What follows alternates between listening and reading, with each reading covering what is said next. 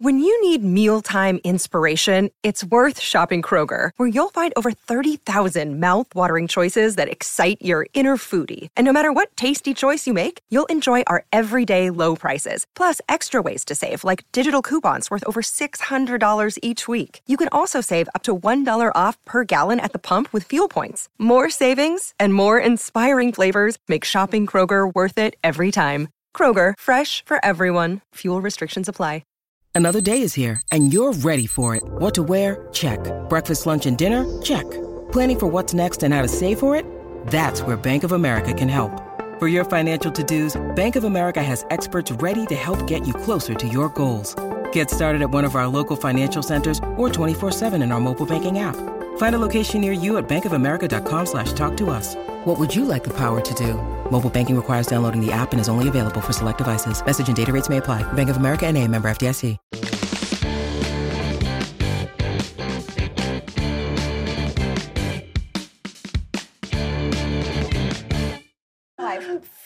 Gente, tudo bem? Então, você tinha entrado numa live Não querer? entrado do nada, gente. A péssima blogueira Ai, postar um stories faltando 30 segundos pra live começar. Talvez nem tenha carregado. Posso dar uma Dá checadinha uma olhadinha, amiga? meu amor, fica à vontade, pelo amor de Deus. Desculpa, o programa aqui é eu teu também. numa live real.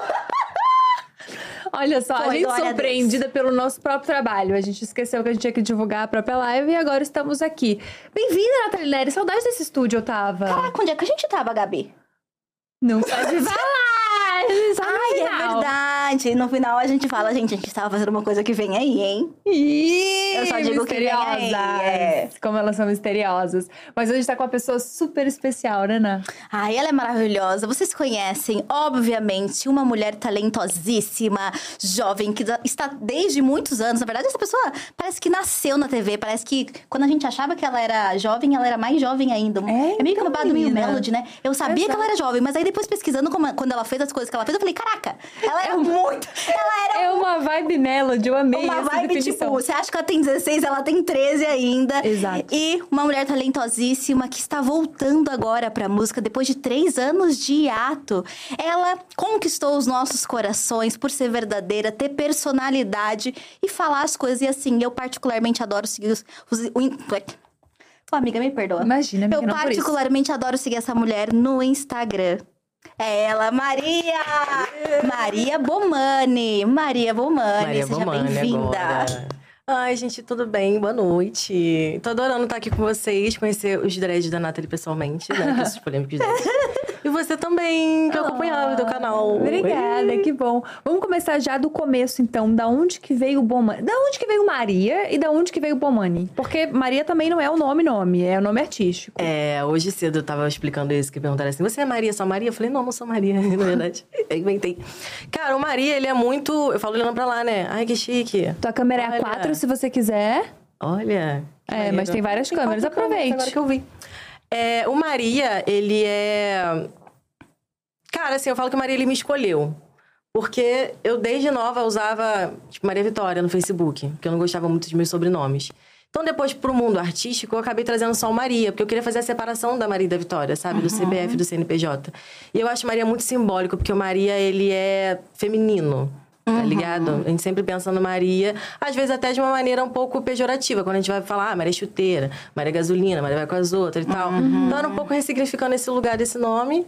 E também, assim, trazendo um pouco desse universo, porque as pessoas me veem muito iguais a elas, sabe? Falam, ah, você é muito do povo, você é muito cara da gente, você é muito gente da gente. Então, quando a gente pensa em Maria, cara, quantas Marias a gente conhece? Quantas Marias a gente sabe que tem ao longo da vida, que a gente vai conhecer em algum momento? É um nome que é comum, é o mais antigo do mundo, ele tá em qualquer lugar. Né? Em qualquer lugar que a gente vá, a gente sempre vai encontrar uma Maria. Então foi por isso que eu escolhi. E o Bomani, o Bomani ele vem marcando uma nova fase da minha carreira, uma nova fase da minha trajetória, onde eu sempre quis ser só Maria, que eu acho que não existe só Maria, mas existe uma necessidade ali de, de tá trazendo uma identidade, né, de próximo da Maria. E aí o Bomani foi apresentado de uma maneira espiritual. Eu hoje sou do candomblé, já tem um ano que eu sou do candomblé. E foi assim, entendeu? Foi acontecendo os babados ali dentro do Ilê, umas coisas mais assim. Não sei se posso falar tanto, porque eu acho que a espiritualidade, ela não se explica, né? Mas foi assim que surgiu o Bomani. Bomani, ele é de origem iorubá, esse nome. E tem um significado especial. Então, Bomani, ele vem para marcar essa nova fase da minha carreira. É, realmente trazer essa identidade, eu acho que é um nome muito forte. Quando a gente une assim, Maria Bomani, fica chique, né? É sonoro. Aham, tem presença. Mas ele tem um significado mesmo? Ele, ele tem uma tradução, digamos assim, o Bomani? Cara, não tem muito, não. Assim, esse dia você até tava falando com a Linda Quebrada, ela perguntou assim, amiga, mas por que o Bomani e tal? Eu falei, amiga, Bomani é isso e tal. Quando você pesquisa no Google, se você pesquisar a tradução dele bem boba, é guerreiro. Aí ela falou assim, nome de guerra. Eu falei, nome de guerra. é isso, Maria Bomani, nome de guerra. Gostei, faz sentido, achei bonito. E achei muito legal que você falou que tem Maria em, em vários lugares, em todos os lugares a gente encontra uma Maria, que geralmente quando a gente pensa no nome artístico, a gente pensa no nome diferentão. E é legal que você não se diferencia pelo nome, se diferencia por todas as outras coisas que você traz junto com esse nome. Sim. Bonito, achei esperta, achei marqueteira. É verdade. Eu lembro que você tinha explicado logo nos teus primeiros dias na casa o porquê o Maria. E eu falei, caraca, que foda. E eu, tipo. Isso é muito incrível, sabe? Você realmente pensou algo para além de um nome que você curtisse. E eu acho que você sempre teve esse desejo desde muito jovem, porque é isso, a gente pensar que, sei lá, você faz teatro desde os sete. Isso. E você do nada explode. Com quantos anos você tinha no primeiro Poesia Acústica? Tinha acabado de fazer 17. Você tá É. entendendo? Deus, era um bebê. muito jovem. E naquele. Sim. E você já era Maria. Então esse desejo de ser essa outra Maria, para além da Vitória, já existia desde muito cedo. Em que momento você falou, não, eu vou viver da minha voz, da minha arte? Tipo, aos sete você fez teatro. Mas em que momento você entendeu que, tipo, eu não só vou me preparar para isso, mas eu vou mobilizar tudo, inclusive meu nome, para chegar até esse lugar? Isso é muito doido, porque assim, desde os três anos eu queria ser artista. É, a história que minha família me conta é que eu tava vendo Lago dos Cisnes, Teatro Municipal, Ingresso Real. E aí eu falei que eu queria estar em cima do palco. E aí me botaram no balé, achando que era certo, né? Eu fui péssima bailarina. fui, Uó. Aí depois eu comecei a fazer teatro, foram coisas que eu realmente comecei a me encontrar. E fui nesse caminho até meus 14 anos, até que começou a realidade bater na porta. Eu falei, cara, muito maneiro, quero ser artista, só que eu sou pobre, eu sou favelada, entendeu? Então não é assim a realidade para pessoas como eu. Então eu comecei a correr atrás de jovem aprendiz, fiz curso de auxiliar de creche, fiz curso de ali de, de administração com um pouquinho de informática, fui tentar ir pro mercado de trabalho. E essa foi minha adolescência. Eu pensava que eu tinha que sair da cidade alta, que eu tinha que ajudar a minha família a pagar um aluguel que era isso que eu ia fazer pra minha vida. E comecei até a pensar um caminho de, sei lá, ser professora, fazer um colégio normal, começar a dar aula pra criança. Comecei a ir muito por esse lado. Então, poesia aconteceu no meio do caminho. Eu conheci o Dela Cruz com 15 anos. É, ele morava em Vigário Geral, que era o bairro do lado da Cidade Alta. A gente começou a cantar em bar junto, a gente cantava em bar de rock, entendeu? Pagar 60 reais e cantar por mosquito. O dono de lá era maneiro. Te respeito, Nala, mas, pô, assim, era, era foda. Pode falar palavrão aqui? Opa, Ah, que então pode é tudo. Oito horas Tá da noite também. Antes a gente fazia meio-dia, É, dava pra né? falar muita coisa. É. Agora, amiga, a gente fala o que quiser. É isso. e aí, depois eu comecei a cantar com ele num outro bar lá, onde a gente conseguia ganhar uma graninha a mais, uma coisinha ali de uns 150, né? E aí, eu não era muito feliz naquilo. Eu não queria exatamente ir pra música, eu não me via dessa maneira, porque eu sempre fui do teatro. Caraca! Eu sempre fui do teatro, então eu cantava desde 12 anos, mas era pro teatro, era pra poder me envolver naquele trabalho como, como atriz. E quando eu comecei a cantar com o Daniel, a gente fez uma música depois que a minha irmã engravidou. Quer dizer, ele escreveu uma música pra minha irmã, quando ela engravidou, que é a nossa parte do Poesia 2. Uhum. E aí ele falou: Ah, tu vai gravar essa música comigo, ele me obrigou a gravar. Ele, Ele te obrigou. é, ele fez uma chantagemzinha, assim, ele falou: Ah, vai cantar comigo sim. Não é só pro teatro, Entendeu? não. É, não, vai cantar comigo sim. Me fez Pô, gravar essa maneiro. música. De uma certa Gostei. forma, assim, Sim, né? agressivo, mas no ponto certo. E Exato, no momento com uma carreira que surgiu. Foi irado. Não vou deixar ela É ficar isso. esperando bater na Aham, porta. Eu vou pronto. obrigar. Enquanto isso, eu tava lá, outro movimento, jovem aprendiz, aí Uhum. entregando currículo. E a gente gravou essa música em janeiro de 2017. No estúdio, assim, tranquilinho. Quando Peraí. foi. Você é dos anos 2000? Sou- Amiga, ela tem 23. Sim, nessa Ai. época eu tinha 16 aninhos. Gabriela. Entendeu? Ela tem 23, amiga. Já Ai, viveu mais do que 50 mil pessoas. Meu é Deus. surreal. É doideira. É doideira. A A, gente- biografia já, já tem bastante história pra contar. Entendeu? a Meu gente Deus. aqui, a gente tem um babado. Ah, vamos falar, já é o último do É. ano mesmo, né? Que isso aqui, elas já tô chutando o pau da barraca. Ai, eu falei isso, que era o último do ano. Tudo bem, a gente fala de novo depois. Com, com, com... Com mais ênfase. É, exato. Mas a gente tem uma questão que a gente percebe que as entrevistas que conseguem ir mais longe são com pessoas geralmente mais velhas. Porque a galera geralmente muito novinha não tem história ainda. Faz sentido. E esse não é o teu caso, porque você vive uma vida louca, intensa e cheia de complexidade desde, tipo, 15, 14 anos de Sim. idade. Vibe JK, né? 5 anos em. 50 anos em 5. Uma JK? coisa meio. É, é uma coisa histórica. Eu já falei no Kubitschek, trouxe do 50 anos em 5. Foi uma, foi, uma, foi uma questão histórica que eu trouxe aqui agora. Política brasileira, desculpa por tudo, gente. Quis trazer um pouco mulher mais de culta, conceito. Trazer É, um pouco achei, achei chique, conceito, é isso. Mas a gente tava no primeiro a poesia acústica, com 17 Então, aninhos. Aí eu gravei essa música com o dela. É, essa música foi guardada, tipo assim, eu não sei o que ele fez com a música. Até que um dia ele chegou pra mim e falou, cara, tem um canal de rap querendo gravar aquela música que a gente cantou. Aí eu, ah, transformar no acústico. Vamos? Aí eu. O canal Jovem Aprendiz, cara, pelo amor de Deus, sabe? Eu falei, não, não vou. Caraca, Ele- você tava insistente Eu no entrar tava no Jovem né? É a Aprendiz. jornada do herói, você negando o seu caminho, falando não, não, não, não, não. Não, não, Trouxe não conceito. tava. Tipo, realmente, assim, eu não queria me envolver naquele momento. Eu tava passando por uma fase depressiva. Uhum. Eu tava realmente, assim, com outra cabeça. Eu não queria mais me envolver nisso. Falei, não vou ficar aqui sonhando, sabendo que eu vou me frustrar mais uma vez, porque eu não vou conseguir realizar. E aí, fui com ele. Gravar na porra do canal, tipo assim, não sabia nem quem era ninguém. Gente, gosto. juro pra você, eu sentada do lado do Luiz Lins, eu ouvi a música dele, eu não conhecia o rosto do Luiz Lins, que ele era misterioso. Amo você, Luiz Lins, você sabe que eu te amo. Mas eu não conhecia. E aí eu gravando música com ele. BK brotou na música do nada. Quando Cara- eu vi, eu tava com a galera ali e fui inserida na cena. Foi assim que eu cheguei na, na cena do hip hop nacional. Mas veio muito de um lugar de insegurança, então, que você não queria trabalhar com música nesse lugar de insegurança, de acho que não vai dar certo, não vou nem tentar. Porque eu nunca estudei música. Ai, né? você estudava teatro. Eu estudava teatro, Uhum. tá ligado? Eu tenho um berço musical incrível, assim. A minha família sempre consumiu de tudo. Então, eu cresci ouvindo desde Calcinha Preta, Elis Regina, Pitty, até Furacão 2000, Péricles Alcione, Ângela Maria. Uhum. E isso me fez ter um berço musical muito rico. Então, é isso. Eu acho que tudo que eu tinha era muito intuitivo. Uhum. Aí gravamos e o bagulho explodiu. Foi isso que aconteceu.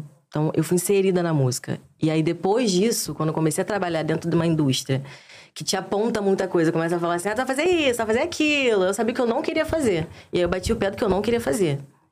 Aí eu comecei a entender que eu gostava daquela parada. Aí eu comecei a me apaixonar pela música, entendeu? Então, quando vem aquela pergunta clássica do que, o que você gosta mais? Você gosta mais de atuar ou de cantar? Eu falo, cara, eu gosto de fazer arte.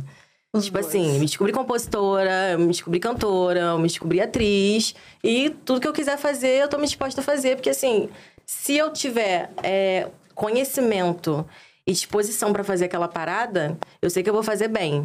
Então, hoje em dia, eu falo que é isso. Artista.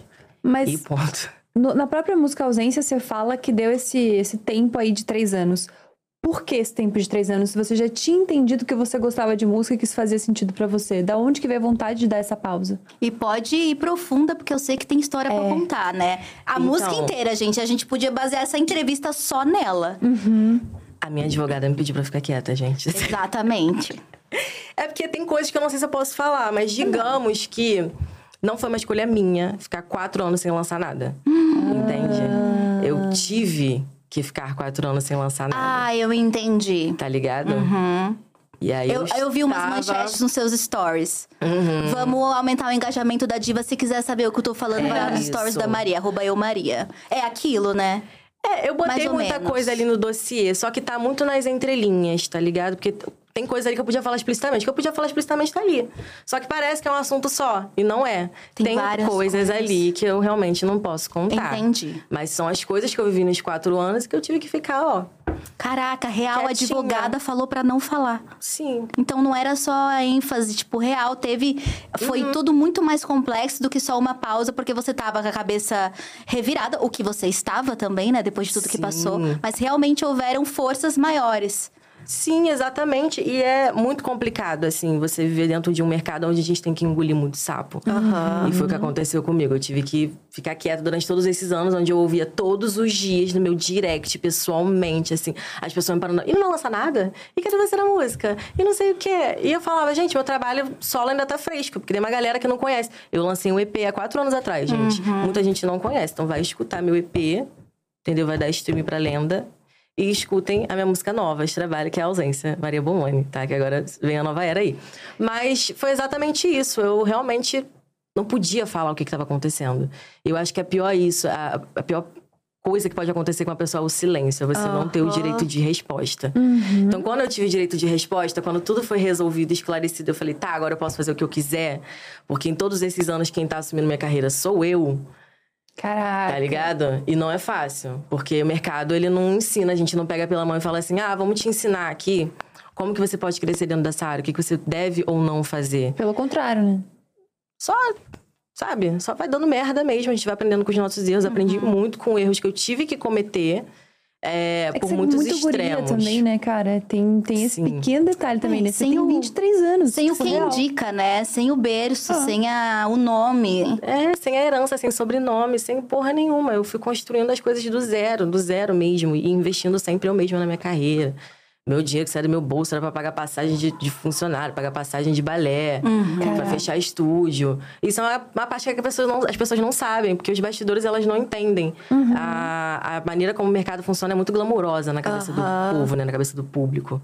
Então a galera só vê as coisas acontecendo. Pensa assim, ah, tem fama, tem milhões de, de visualizações, então tem dinheiro. E não é E- bem assim que funciona. Não É. mesmo. E aí você também teve, óbvio, a gente tá pulando, mas a gente vai costurando e indo e voltando na música. Mas aí você, em Amor de Mãe, né, veio com a Verena, que eu acho que também te explodiu numa bolha. Foi ali que eu te conheci e fiquei encantada. Falei, caraca, quem é essa menina que é tão crua, tão real? Não crua. É isso, era. Parecia que eu tava vendo alguém, sabe? E a gente entende esse formato de novela e você sabe o que você tá assistindo, às vezes, uma novela, mas quando a gente te via era uma outra energia, era um, era um outro lugar na, na série. Não sei se porque a personagem era muito, sei lá, tua cara, e obviamente por conta de todo o teu talento e desses anos inteiros no, no teatro. Mas como é que surge isso também? Como é que isso impacta na tua carreira? Porque. É, com experiência ou não, com alguém pra puxar tua mão ou não, tudo que você se propôs a fazer, você apareceu e deu teu nome, né, Maria? Então, é uma coisa assim, ela não ficou. Não é uma coisa, ai, vou passar batida, vou fazer. Não, não você faz e você explode de uma forma muito intensa. Como é que surgiu né? Não necessariamente esse convite, porque você foi atrás também, mas como é que surgiu essa oportunidade do papel e como é que isso também impactou nessa tua relação tão jovem com a audiência, com o público? Que Você- realmente estoura uma bolha quando você vai pra uma novela, né? Não, e tipo, é era- em outro lugar. E era amor de mãe no meio da pandemia. É. Sabe? Tipo, todo mundo falou sobre essa novela. Foi um espetáculo. Sim. Ai, Nathalie, você fala tão bonito, cara. Ah, Sério, eu acho Eu também passo por isso. Eu fico Ai, fala mais, fala mais. Ei, para, meninas. Eu, hein? Olha, todo mundo acha que foi pelo momento que eu tava vivendo da- do poesia acústica, da repercussão que deu. Só que eram caminhos que eu galguei muito antes. Pelo fato de ter, ter começado o teatro com sete anos de idade, eu conheci muita gente nesse meio do caminho. Então a Marcela Bergamo, que é uma produtora- de elenco, beijo, Marcela Bergamo, ela me conheceu quando eu tinha 14 anos de idade. Quando eu fazia teatro ainda dentro da minha favela, na Cidade Alta, ela postou no Facebook que tava precisando de pessoas jovens para fazer teste para uma malhação. Ela ainda era assistente de produção de elenco. E aí ela fez um vídeo comigo caseiro, tá ligado? Lá na Penha, na, na Arena de Cro. E dando meu nome, ah, nome, idade, essas coisas assim simples. Aí fiz. Dali me chamaram pra um teste dentro da Globo. Fiz um teste pra Malhação, não passei. Ano seguinte me chamaram pro teste pra Malhação, não passei. Caraca. Ano seguinte, de novo, não passei. Três anos. O último foi a Toda Forma de Amar, que foi a última Malhação. Eu também fiz teste pra aquela novela. Nem lembrava que eu tinha feito teste, mas fiz também. Minha música entrou na trilha sonora. Caraca. E eu não entrei pro elenco. Nossa! Juro. E foi a- assim, foi uma bataquada. Eu falei, caraca, a minha E a música tá atriz lá. dentro de não. você doendo. Que agridoce, né? Venci. É. Porém, não da maneira que eu gostaria. É. E aí era um período que eu tava realmente vivendo a música, tava é, com a ascensão do meu trabalho solo, lançando minha- meu primeiro. meu debut musical, né? Meu primeiro single e tal. E aí eu tava feliz, assim, com uma nova parada na minha carreira. Só que era como se meu sonho de atriz tivesse ficado na gaveta. Eu falei, ah, agora é uma fase onde eu preciso fazer dinheiro, eu preciso fazer o meu nome dentro do mercado como cantora. E que era uma coisa que eu tava me realizando também, porque minha primeira música foi uma composição 100% minha. Foi uma maneira de me descobrir enquanto artista. Só que eu falava, ah, uma hora eu vou voltar pro meu sonho de ser atriz. E aí, naquele período, tipo, eu lancei meu single em fevereiro de 2019. Em janeiro, eu tava fazendo um teste dentro da Globo, de novo. E aí, eu fiz teste pra Segunda Chamada. Eu fiz teste pra Eu, a Avó e a Boi, que era uma série do Miguel Falabella. E pra Amor de Mãe, tudo no mesmo período. Eu não fiz teste pra Verena, eu fiz teste pra uma personagem do núcleo da escola, que era a Loiane Caraca. que era a, personagem da Dora Frind. E aí o Zé Vilamarim gostou do meu teste, que eu fiz teste com, com a Marcela Bergamo. Acho que não, fui com outra pessoa. Sei lá, fiz tanto teste naquela época. E aí depois eu fiz teste com o Zé Villamarim, que ele falou: não, gostei dela, vou testar ela pra Verena. Aí, quando eu cheguei pra fazer o teste da Verena, na verdade, eles tinham me dado o texto da Érica, que era a personagem da Nanda Costa. Então, eu passei a semana inteira estudando o texto da Érica. Mentira. Tinha acabado de voltar pra São Paulo, é, de São Paulo, que eu tinha gravado Só Toca Top. É, após Só Toca Top, que eu tinha gravado cantando toda vez e tal. Cheguei no Rio já, tipo assim, decorando o texto, indo no, no, no carro pra ir pro Projac. Cheguei no Projac e a Marcela falou: então, você não vai mais fazer teste pra Érica, tá? O Zé se confundiu, então você vai fazer o teste que é esse a Marcela me aqui. passa um zap, um e-mail, qualquer coisa. Ai, se confundiu. Eu nunca acho que se confunde. Também acho que não. Olha, É. sei que foi um babado forte, porque eu tinha que decorar aquele texto ali na hora. Eu Exato. falei, Mona, e aí? Ela, não, fica tranquila, teu Você tá é mais maluca? complexo. eu vou deixar você por último e todo mundo vai passando. Aí ficou todo mundo passando na minha frente, eu E assim, você vai ter aquele 15 texto. minutos pra decorar, tá mais do que bom. Gente, olha, sem brincadeira. Eu entrei. E aí falei, é, sabia que eu ia cantar no teste, que eu ia dançar, porque o Zé sabia do, do, fato de eu ser cantora. E aí tá lá, Zé Villamarim na minha frente. E tava Isabela também, que era uma das outras diretoras. E aí eu, oi pro câmera, que já tinha me visto desde meus 14 anos. Eu falei, não, você não aguenta mais olhar pra minha cara, né? Ele, que isso, Caraca, Maria?" sério? Tinha gente, então, que você conhecia naquele contexto? Tinha, tinha. E eu até falei, não aguenta mais. Ele, que isso, não fala isso e tal. Eu falei, não, vou fazer aqui na moral quietinha. Aí ele começou a conversar comigo, pediu pra fazer o teste. Eu fiz os dois testes. Eu fiz o teste da Érica e fiz o teste da Verena. E aí ele é muito, pô, Zé é muito, cara, muito foda trabalhar com ele, porque ele vai trazendo uma naturalidade. Então ele fiz o texto. Aí ele, tá, agora senta aí e finge que tá falando com a tua amiga. E mexe no cabelo e faz, assim, natural. Aí eu fiz os dois testes, cantei, fiz quadradinho, tipo assim, ele me pediu tudo. E aí, quando eu tava indo embora, eu me lembro que. Ai, gente, que situação. Ele virou pra mim e falou: Ah, eu sei que você é cantora e tal, né? Como é que faz aí que eu tô agenda de show? Eu falei: Não tô fazendo show, aproveita que a madeira tá cheia. Quando eu saí, eu falei: O que, que eu falei, gente? Como é que eu Aproveita que a virei pra ele? tá cheia. Como é que eu virei pro cara falar isso? José Villamarim. Aí eu entrei no carro e falei: Fudeu, gente, eu fiz uma merda. Quando eu entrei no carro, a Marcela falou assim: Cara, eu acho que vai rolar. Eu acho que chegou a sua hora. Eu falei: Mulher, não briga comigo, não, cara. Depois de 50 testes. Porra, não aguentava mais, cara. Ficar na porta, assim, na trave. Aí eu fiz mais um teste, porque ele queria ver a minha carga emocional. E aí eu cheguei lá, era um texto que ele tinha me passado, né? Eu falei, é pra fazer o quê? Pra fazer o texto? É pra. Ele, não. Faz o que você quiser. Fala alguma coisa que nos emocione. Aí botou uma música, assim, triste, apagou as luzes. Nossa! É, Caralho, que climão, hein? aí eu Vai fingindo. chorar? Não, eu fingindo tava me concentrando, que eu não sabia nem o que que eu ia fazer. Eu. Tô pronta. Começou a atuar aí. Tô pronta. Aí Gente, eu que comecei, comecei a contar minha história, tá ligado? Naquela semana eu tava passando por um perrengaço, assim, auge da poesia acústica, todo mundo pensando lá dando dinheiro. Eu tava catando moeda, tava passando por uma situação aí que.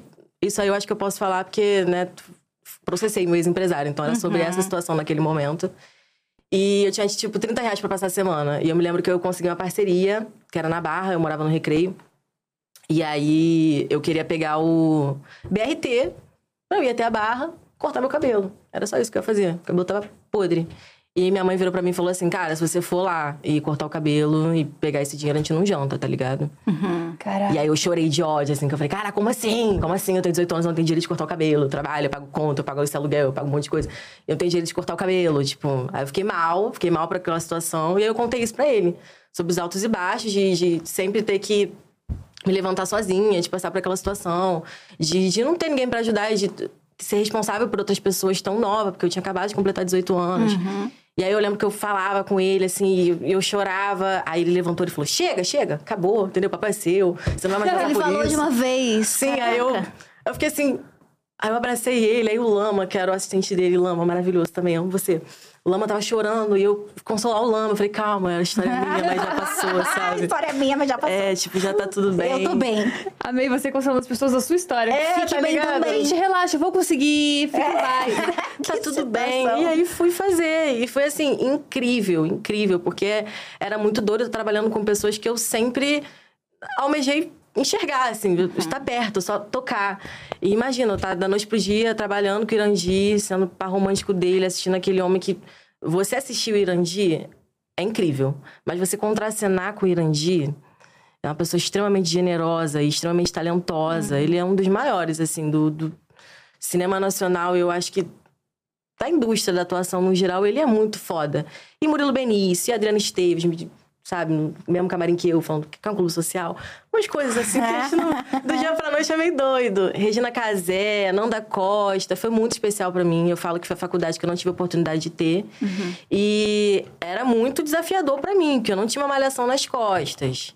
Tu já chegou na novela das nove. Das né? nove. 18 amor. anos, 18 né? aninhos, Foda. sabe? Novela que foi indicada ao Emmy, não foi Caraca. pouca merda. Então foi sinistro. Eu sabia que eu não podia errar, que eu não podia ser mediana, porque destoava da galera. Só uma galera Caraca. muito foda. Meu primeiro dia de gravação foi o Zé Villamarim dirigindo, o Valtinho Carvalho como câmera. É, O elenco que tava naquele dia era ninguém menos que Thaís Araújo, Murilo Benício, Vladimir Bricha, Malu Gali, Só uma galera tranquila, Irandi, pouca experiência. Confortável. O pessoal de todo dia, né, gente? Pô, quem pega o ônibus ali, pega o 335, vai encontrar qualquer um deles, sabe? Que pressão, né, gata? Foi doideira. Foi doideira, assim. E eu tava gravando a novela e ao mesmo tempo ensaiando pro Rock in Rio e lançando meu EP. Foi a época mais Caraca. doida da minha vida, assim. Eu trabalhei muito, muito, muito, igual uma filha da puta. Mas também quando acabou, eu, ah, Tinha dinheiro pra cortar o cabelo. tinha dinheiro pra cortar o cabelo, Ai, gente. né? Então, a gente já vai falar sobre Rock in Rio também, que foi um momento massa. Mas eu queria saber exa- exatamente isso que a Ana falou agora. Que você falou, inclusive, no começo da nossa conversa, que não é porque as pessoas estão com seguidores, estão bombando, estão aparecendo pra caraca, que elas estão ganhando dinheiro necessariamente. Mas a novela foi uma virada de chave nesse sentido pra ti também? No sentido financeiro da coisa? Gente, foi, gente. Porque assim, Ai, Veio aí. aleluia. um CLT, né? Caraca, assinei minha carteira pela primeira vez, tava lá Globo. Uma coisa Nossa. gostosa. Saláriozinho na conta, FGTS. Falei, ai, tudo, gente. Você lembra o que que você fez com o seu primeiro salário? Cara, não me lembro. Provavelmente eu tava pagando alguma dívida. Eu, com Primeiro certeza. dando conta do que já tava É, ruim. com certeza. Eu me lembro de uma conquista que eu tive, que é assim, uma geladeira que era o meu sonho, aquela geladeira de três portas. Ai, que Tá ligado? Que Você abre assim, aquele congelador embaixo. Era meu sonho. Eu lembro que eu entrei na loja. E aí tava com a minha mãe, assim, e aí o cara, ah, quer fazer um cartão? Eu falei, não, não quero fazer cartão, É. eu fugia de cartão. Ele, não, a minha mãe, por que que você não compra geladeira você quer? Eu falei, não, ainda não é o momento. Ela, não, você pode comprar. Ele, se você é, fizer o cartão aqui da loja, a gente consegue te dar o, a- o dinheiro a mais, tá ligado? Porque é a tua primeira compra. Ele deu um jeito lá que eu ia conseguir comprar a geladeira. Aí eu fui comprei a geladeira, tá ligado? Fiquei quatro anos com a geladeira. Eu fui dela recentemente, que ela é um trambolho, né? Então Aham. não cabe em qualquer lugar. Mas, nossa, aquela geladeira eu cuidava igual um filho, assim. Ai, sempre linda, limpinha. É, Foi minha maior conquista, assim. Ai, fui muito feliz. Caraca, então você tem uma veia dona de casa. Muito, muito. Eu sempre gastei muito com isso, sabe? Vou comprar uma roupa de cama. Mentira! Nossa, muita Uma jovem coisa. senhora. Uma jovem senhora. Gente, a gente não imagina. São coisas. Ai, não. A Maria deve ter comprado coisas chiquérrimas, bonitas, feito muitos cabelos, cortado um- roupa de cama, geladeira, o conforto, né? Aham, um sofazinho legal. Sabe, sempre fui muito dessas. Uma Caraca. Uhum. cama, sabe? Uma cama maneira, um colchão bom. Nossa, isso é investimento. Isso Foi pra mim é qualidade de vida. E tu sente que foi uma virada de chave na tua carreira também, de começar a aparecer outras oportunidades que você não imaginava ter?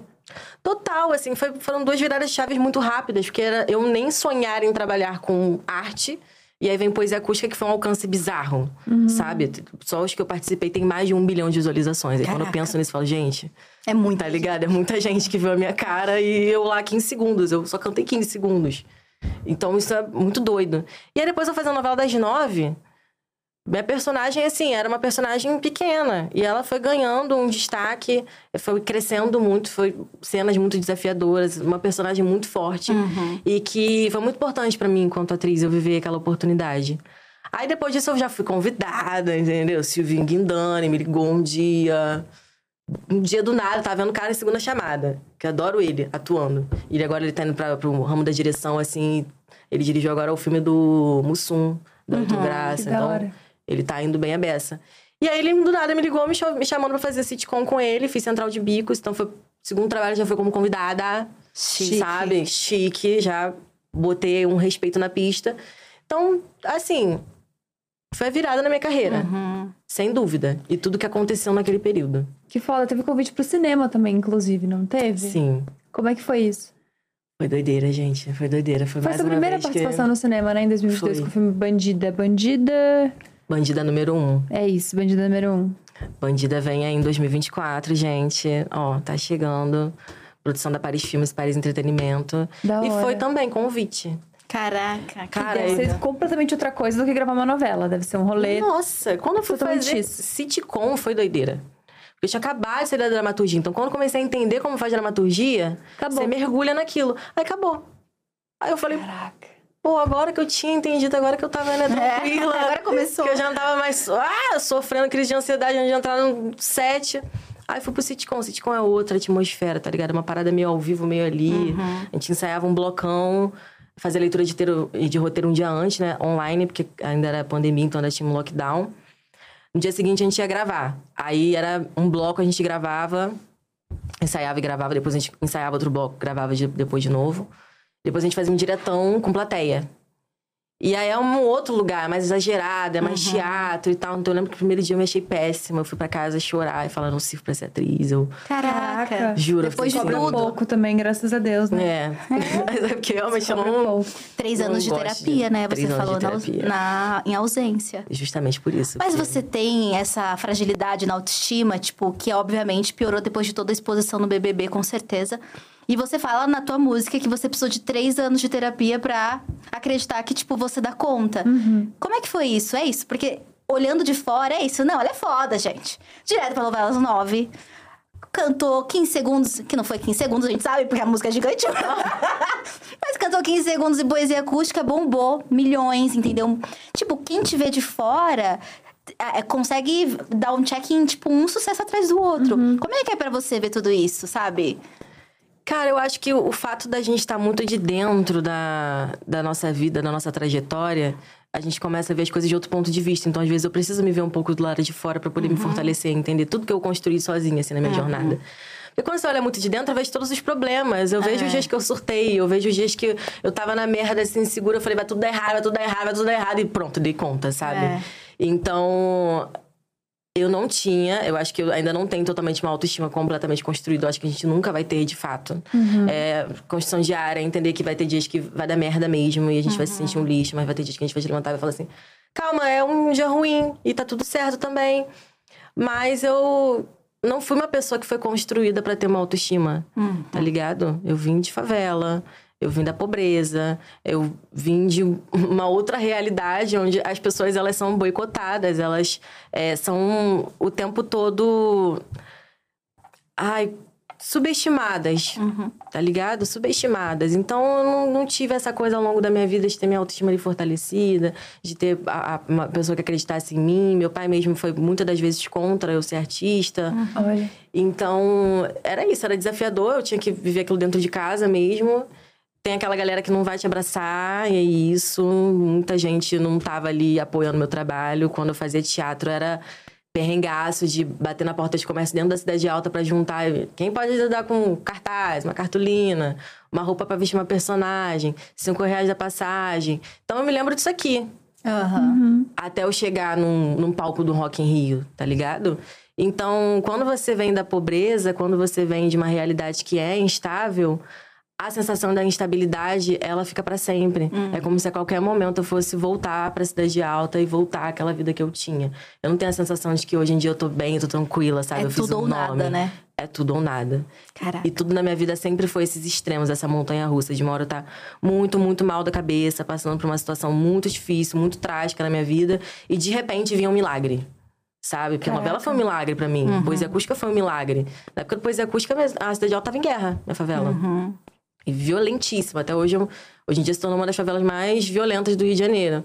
Então era aquela realidade que eu tinha naquele momento de abrir mão da escola, porque toda vez eu ficava no meio do tiroteio. E aí larguei a escola naquele período. Aí vai, acontece poesia acústica. E aí eu saio da favela. E aí vou morar na Tijuca, que é um bairro mais tradicional do Rio de Janeiro, vivo um choque cultural, onde as pessoas não aturam, a gente tá ali. Um, meu pai, que era garida com Lourdes, sabe? Minha família que era é, diferente do que era padronizado e comum ali dentro do bairro da Tijuca. E de repente estou dentro do mercado, trabalhando com pessoas que até ontem nem me olhariam nos olhos, e agora eu sou uma pessoa importante para eles, eu sou relevante, mas eu sou só um produto. Então, ser testada também da autoestima dentro do mercado de trabalho, onde tem pessoas que o tempo todo elas, quando é relevante para elas, elas vão encher sua bola. Se você se deixar inflar, a qualquer momento você vai cair, vai ser um tombo muito grande. Que é o que, graças a Deus, não aconteceu comigo. Eu tive tombos, assim, em relação às coisas que aconteceram na minha vida. Mas em nenhum momento eu caí de um pedestal, porque eu não me coloquei, eu não me deixei colocarem. Que é essa coisa de, ah, você é muito foda, você é artista pra caralho. Porque você começa a acreditar, você começa a acreditar, E é fácil. sabe? Mas também hum, fico pensando que deve ser difícil, exaustivo viver nesse lugar do amanhã pode não ter nada, né? Sim. Esse lugar, ele é real ou realmente é essa sensação que permanece em você? Porque imagino que hoje em dia você deve ter o seu pé de, pé de meia, você deve ter as possibilidades, deve ter uma programação para daqui a um ano, daqui a dois. Então, é, é- é uma sensação ou ainda é uma realidade do amanhã tem que, sabe, vender o almoço para comprar a janta, aquele rolê? Não, é só uma sensação. É uma sensação. É uma sensação que ela fica. E aí é muita terapia pra poder lidar com isso, porque é o, é o monstrinho da autossabotagem. Total. Tá ligado? É, eu fiquei pensando nisso, porque depois de tudo que você já viveu, ainda tá nesse lugar de amanhã pode não ter nada, é muito é realmente pra te paralisar, parece, sabe? E não uma coisa que de fato pode acontecer. É um rolê de tipo, ó, toma cuidado, pensa bem, pensa três vezes, pensa quatro, ai, você não pode fazer isso. Pra, sabe, te puxar o freio de mão mesmo, assim. Uhum. E deve ser muito louco viver isso na pele, tipo, todos os dias. Sim, eu brigo o tempo todo com a minha cabeça.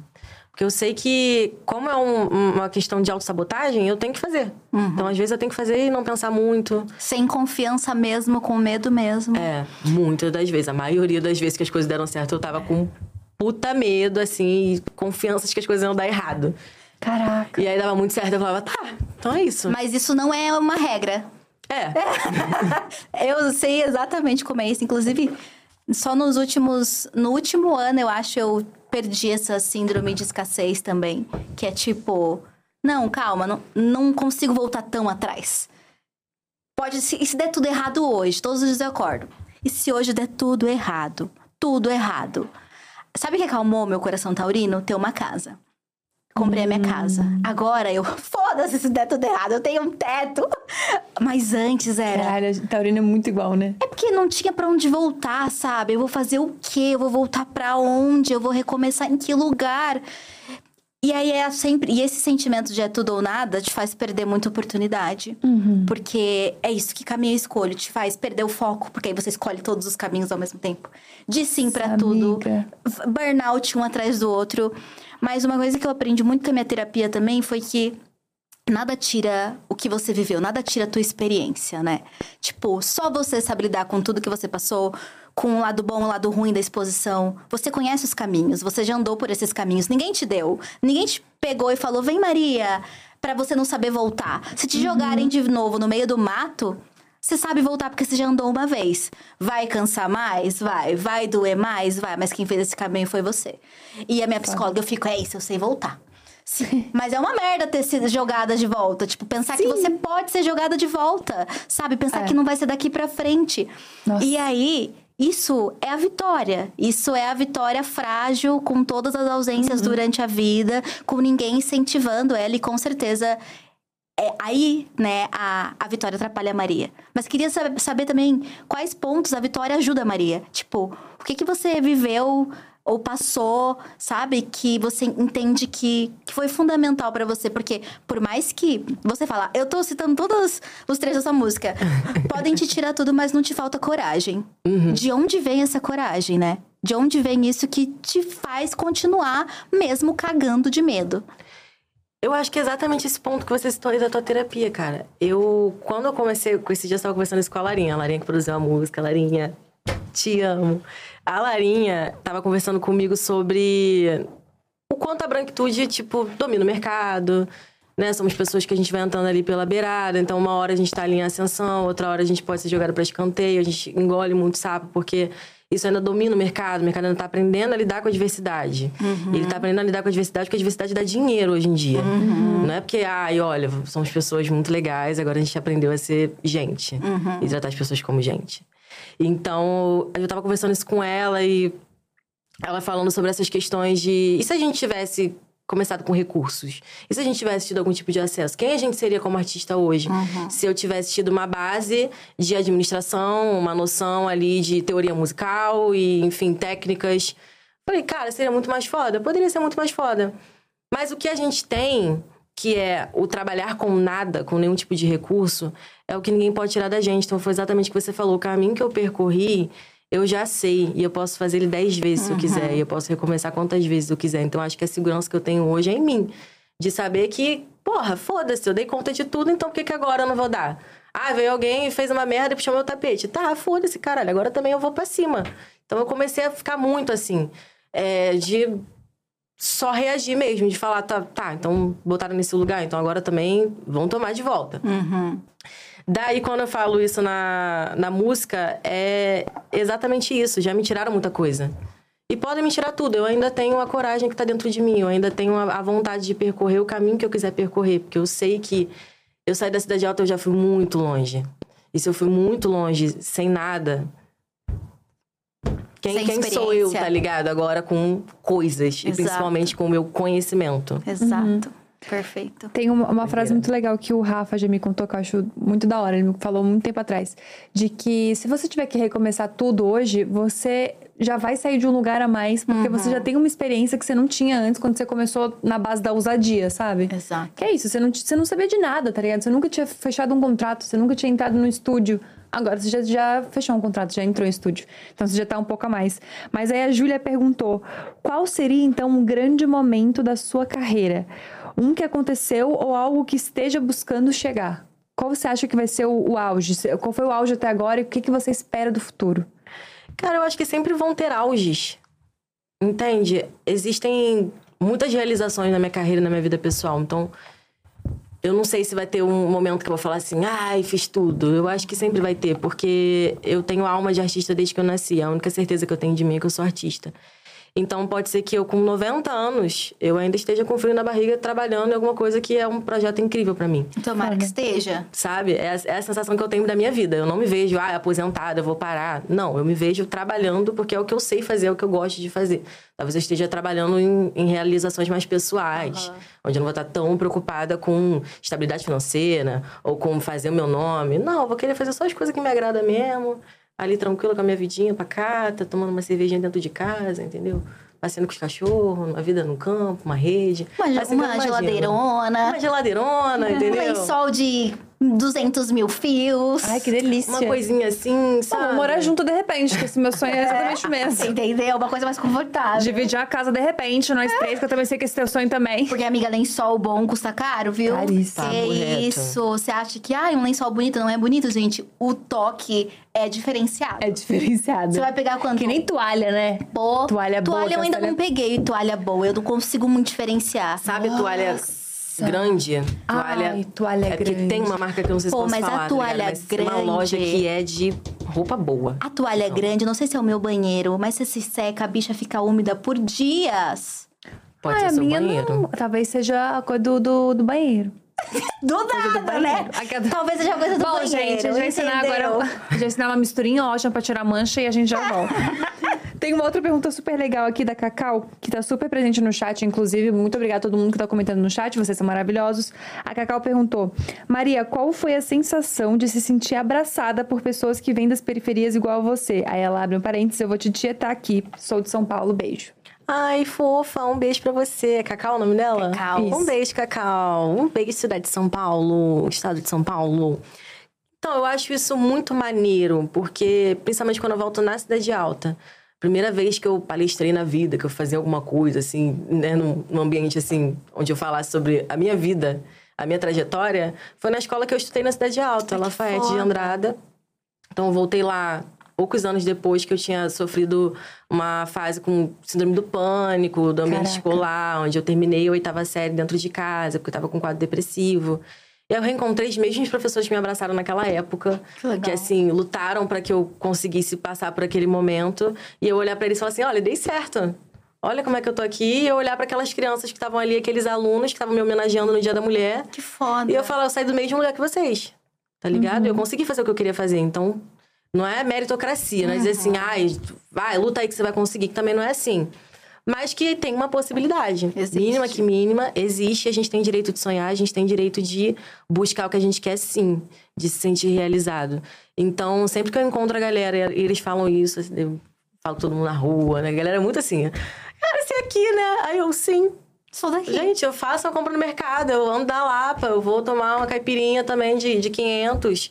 E às vezes eu vou, vou pros lugares assim que a galera não imagina que eu tô lá, eu sim.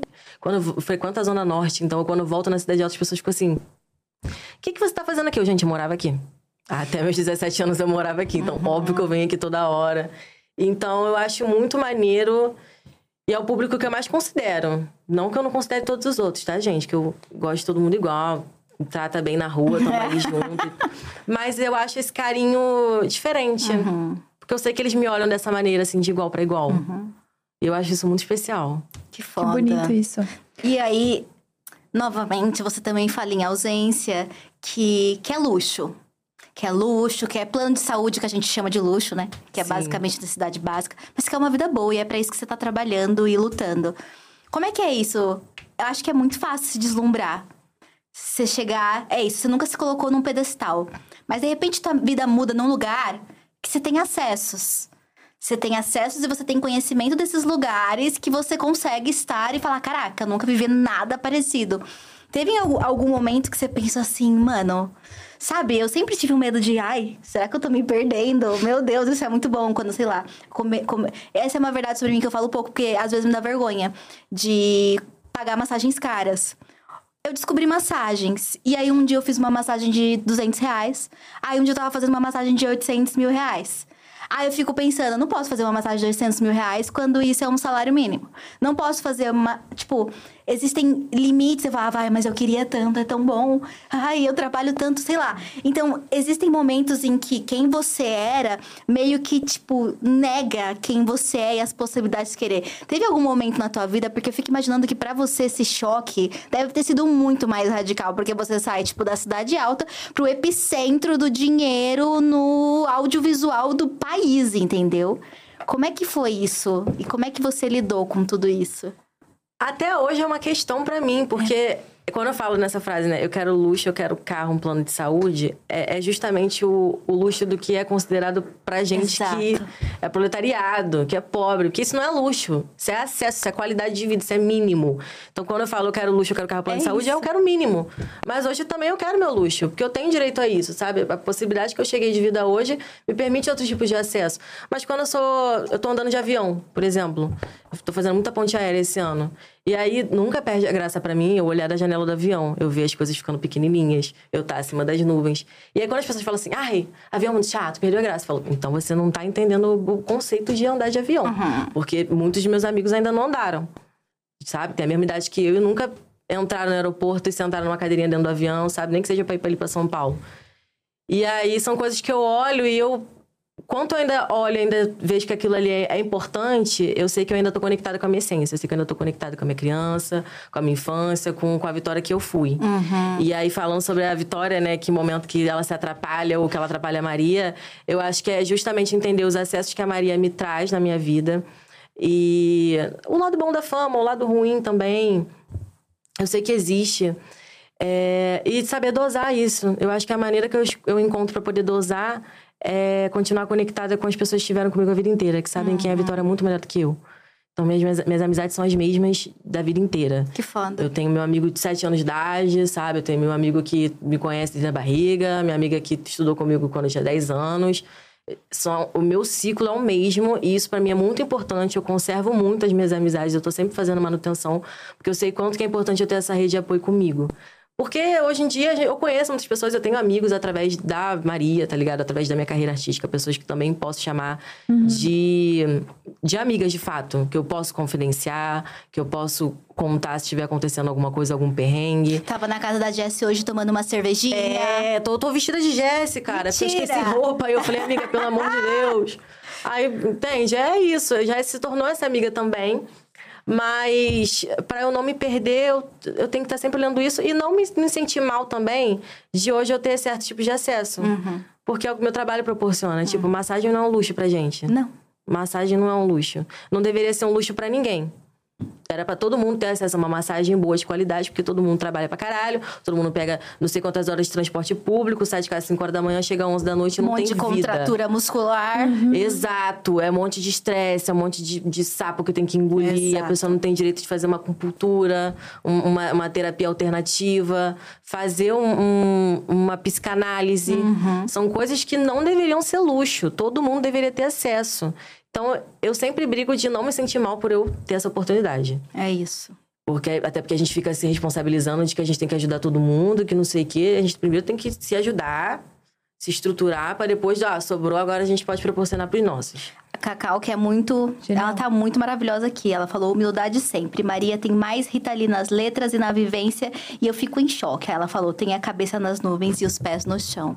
Ai, que bonito. Maravilhosa, bonito. acompanhando tudo. Eu tava vendo um post esses dias falando sobre coisas que você pode achar que não é, mas que são elitistas. E uma das coisas era sobre você julgar de alguma maneira uma pessoa que não tinha acesso às coisas, tendo acesso às coisas. Do tipo, nossa, mas aí, enfim, veio, do- veio da periferia, mas agora tem um iPhone? Sim.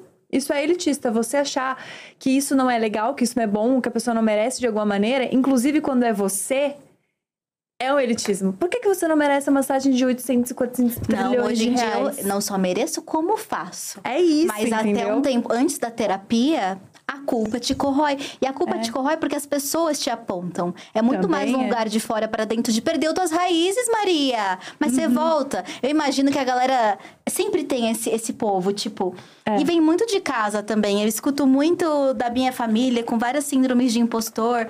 Ai, ficou rico, esqueceu dos pobres. Sabe? Você começa a, a ter dificuldade com isso. Tipo, você ouvir do teu próprio pai. Ai, pai, me tornei vegana, isso há oito anos. Ai, coisa de rico, né, Nathalie? Eu não posso. Eu falo, pô, você que me fazia comer talo de brócolis a minha vida inteira. Você que disse que carne era horrível pra saúde. Mas é isso, é... Mas aí é isso, eu consigo. E aí isso mostra uma fraqueza, né? E tipo, tua família luta por você, você consegue sucesso, mas às vezes no teu sucesso também tá a fragilidade do ego deles. E aí Caraca. esses debates são muito difíceis. Muito. E aí, quando é de dentro de casa, que você falou justamente do teu pai, sabe? Tipo, dele talvez não ter te incentivado tanto, parece que dói muito mais e entra muito mais na sua mente. Então, aquelas do nada, uma terapia, cara, do nada compartilhando uma dorminha, nada a ver com Cara, não, mas é, faz total sentido. Eu, eu vejo isso muito na, na minha família mesmo, tá ligado? Meu pai é um cara que não terminou o ensino médio. Dá pra ver que o sonho na vida do meu pai era ser enfermeiro. Ele não Caraca. conseguiu. Ele é massoterapeuta e gari. E tem várias dores nele. Tá Teu pai é ligado? massoterapeuta. Massoterapeuta. Ah lá, que Mas tudo. santo de casa não faz milagre. Ah, você tá brincando. Não, meu Pai, pai tô me ensinou a fazer. aqui. Ih, que se foda, sabe? Vai tomar um Tandrilax, era assim, entendeu? Vai Tira. tomar um relaxante muscular, gatinha. Poucas vezes na vida meu pai fez. Meu pai me ensinou a estalar a coluna, Caraca. entendeu? Ele me ensinou a fazer uma- umas coisinhas ali de massagem pra poder fazer nele. Mas ele não faz em mim. Gênio! Ah, pode, Gênio, é cara. pra isso que eu vou ter filho. Teu pai inventou o sistema de pirâmide na massagem. Genial! Exatamente, Pô, o cara. cara é perfeito. Venha a nós, vosso reino nada, né? Exatamente. Gente, que loucura. Mas, pô, muito foda essa discussão, porque fiquei pensando que é isso, né? A família toda, todas as pessoas à tua volta lutam pra você chegar no lugar que você tá. Aí quando você chega, eu, ei, mas peraí. Não, não é assim que funciona. Tem que voltar pra cá às vezes um pouco. É, não, não sim. gasta com isso, senão você vai estar sendo um pouco a mais, senão você tá indo a mais. Teve algum momento que você ficou se questionando se você tinha se perdido? Que você achou que você fez alguma coisa que você pensou, tá, deixa eu voltar uns passos, deixa eu tentar conversar com alguém, porque eu acho que talvez eu tenha passado de um limite? Eu nunca cheguei a esse ponto, mas eu fazia o contrário. Eu nunca conseguia chegar no lugar que eu deveria realmente estar, porque eu ficava com medo de Caraca. me perder. Tá ligado? Ah, é Isso eu- ansiedade. Isso eu percebo que aconteceu muito na minha vida, na minha carreira. Você fala também em ausência, né? Que não está no auge porque recusou propostas que tiravam a sua humanidade. E eu vim com Nossa. essa frase, que não é assim que você fala exatamente, né? Porque você fala muito mais cantado, poeticamente. E como eu ouvi a música há pouco tempo, ainda não decoramos a letra. Mas marcou muito vários trechos. Isso tem a ver, né? Tem, total. O fato de é isso, você sente que você perdeu coisas, mas claramente não se arrepende, porque você sabe que você perderia a tua humanidade. Mas eu imagino que, tipo, pós-BBB, as coisas que devem ter surgido para você foram muito intensas. E não sei se só sobre essa, fa... sobre essa parte você tá falando, mas sei lá, o que, que você sente que aconteceu e que talvez outra pessoa teria feito? Tipo, é isso. Você falando com a Lari. Lari? Larinha. Larinha. Onde a gente teria chegado se a gente tivesse tido acesso, né? Você se pega pensando nisso, né? Mas ao mesmo tempo entendendo o que é isso. Você não perdeu a tua humanidade. O que, que você acha que. Sei lá. Queria mesmo. É, é muito uma curiosidade, porque quando você falou isso na música, eu fiquei, caraca é isso, você tem que ser muito corajosa pra, às uhum. vezes, não não se vender, não ir, sabe? Às vezes eu sou com o Jonas, eu, eu tô falando muito, né? É que não, eu tô ouvindo tanta coisa, uhum. eu fiquei pensando tanta coisa ouvindo tua música que eu fiquei, caraca, é isso. Às vezes eu falo, a gente brinca muito, eu falo, ah, sou vendida, né? Você sabe que eu sou vendida. Porque. Nossa, eu... você não é nem um pouco vendida, meu Deus. Mas eu passei tantos anos com medo de ser vendida é, e vivendo com nada, que quando eu me permiti um pouco mais, tipo, olhar para mim, juntar dinheiro para comprar minha casa própria, eu falei, tô vendida. E isso é muito doido, porque eu penso, se eu tivesse dito sims e sims e sims, os sims que vieram para mim e eu disse não, caraca, eu ia estar tá num outro lugar. E às vezes uma parte de mim fala, burra. Mas aí uma outra parte de mim fala, durmo com a cabeça em paz no travesseiro. É, a outra parte fala, que custo, né? A que custo, minha querida?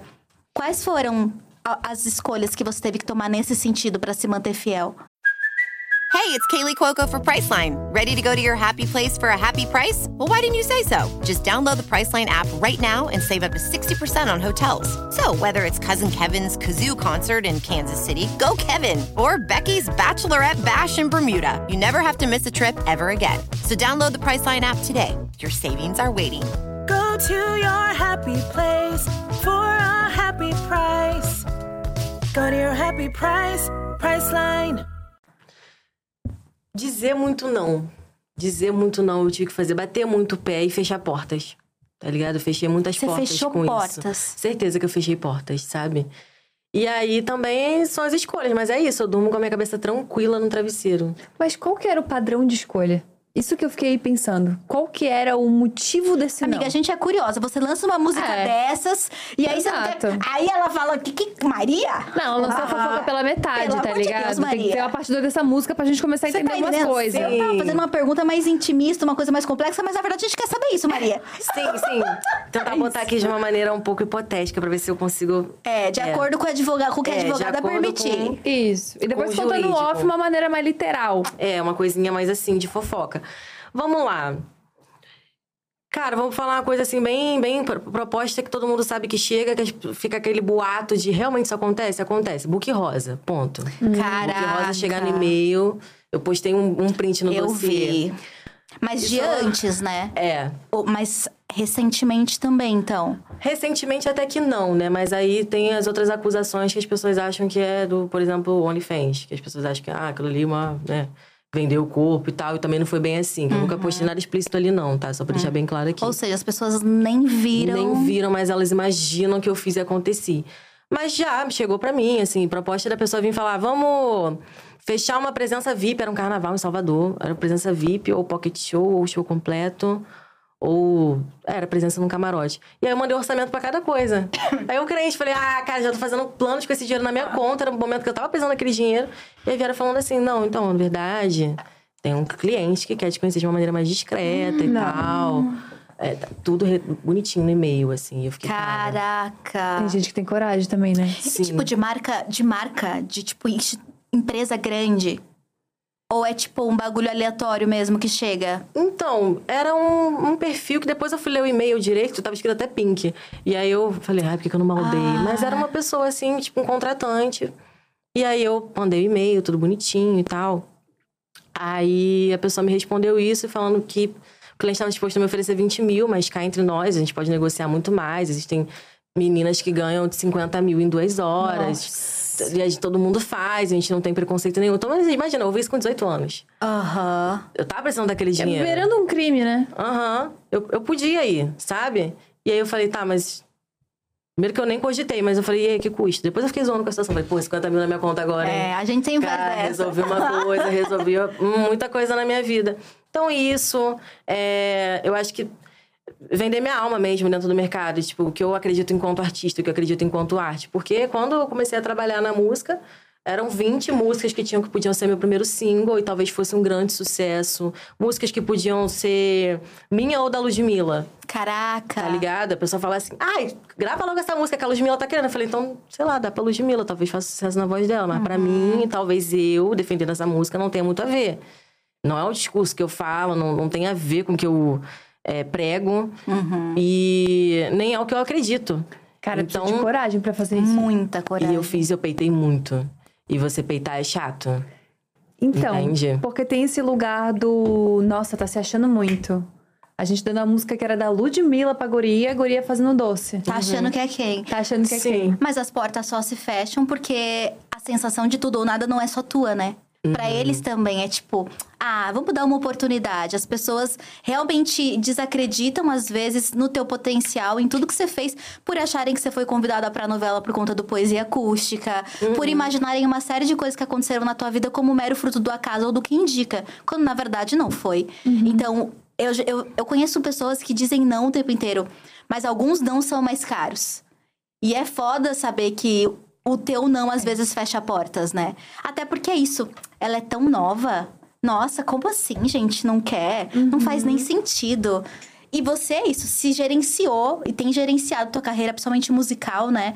Uma artista independente. Agora, não mais, né? Eu tava vendo, acho que. Não sei se eu vou falar a informação errada, mas você não tá com gravador ou tá? Não tô com gravadora. Não tá com gravadora, perfeito. E- como é que é isso também? Porque é isso, surgem essas oportunidades, você é o teu termômetro.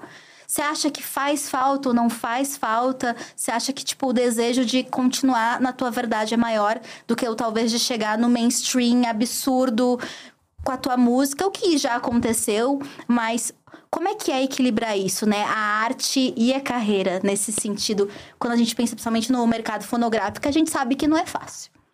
Eu acho que assim, foi igual você falou, existem os momentos que a gente precisa se vender, tá ligado? Eu também sou vendida, eu também quero pagar minhas contas, eu também quero comprar minha casa, sabe? Mas não dá pra trabalhar com qualquer pessoa. Tem muita gente dentro do mercado e muita gente que tem nome, que tem contato, que pode me levar a lugares.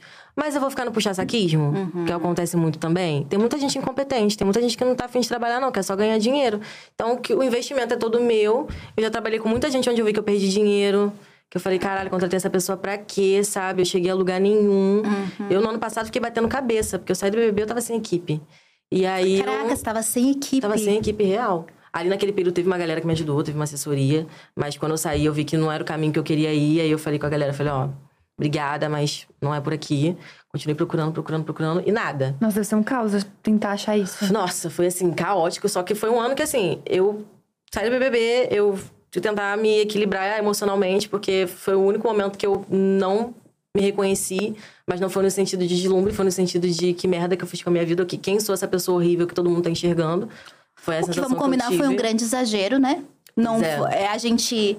Você até postou, eu falei, caraca, não tinha percebido isso. Né? Sem querer causar rivalidade, mas você postou nos seus stories, eu não tô trazendo o nome do nada. A outra participante expulsa de um outro reality que foi ovacionada. Sim. Eu falei, caraca, é a mesma situação. É a mesma. Então, acho que principalmente ver isso agora em retrospecto deve, deve dar aquele sentimento de, pô, vocês me fuderam legal, né? Sim. Cara, de verdade. Eu fico assim, eu quando agora eu tô vendo tudo de fora, eu tô muito mais tranquila com a minha terapia em dia. Eu fico assim, caralho, mané. Tipo assim, me fuderam pra caralho. Por isso. Muito. E era, Sério que era deixaram entrar na nada. minha mente. na- Pô. Não era nada. E se vê sozinha nesse momento pós também, tipo, sem a assessoria, sem essa estrutura, deve ter sido muito caótico. Foi. Foi um ano que eu digo que os primeiros seis meses foi esse pós-BBB eu me organizar dentro da minha cabeça, com a minha rede de apoio, com terapia, com a minha religião.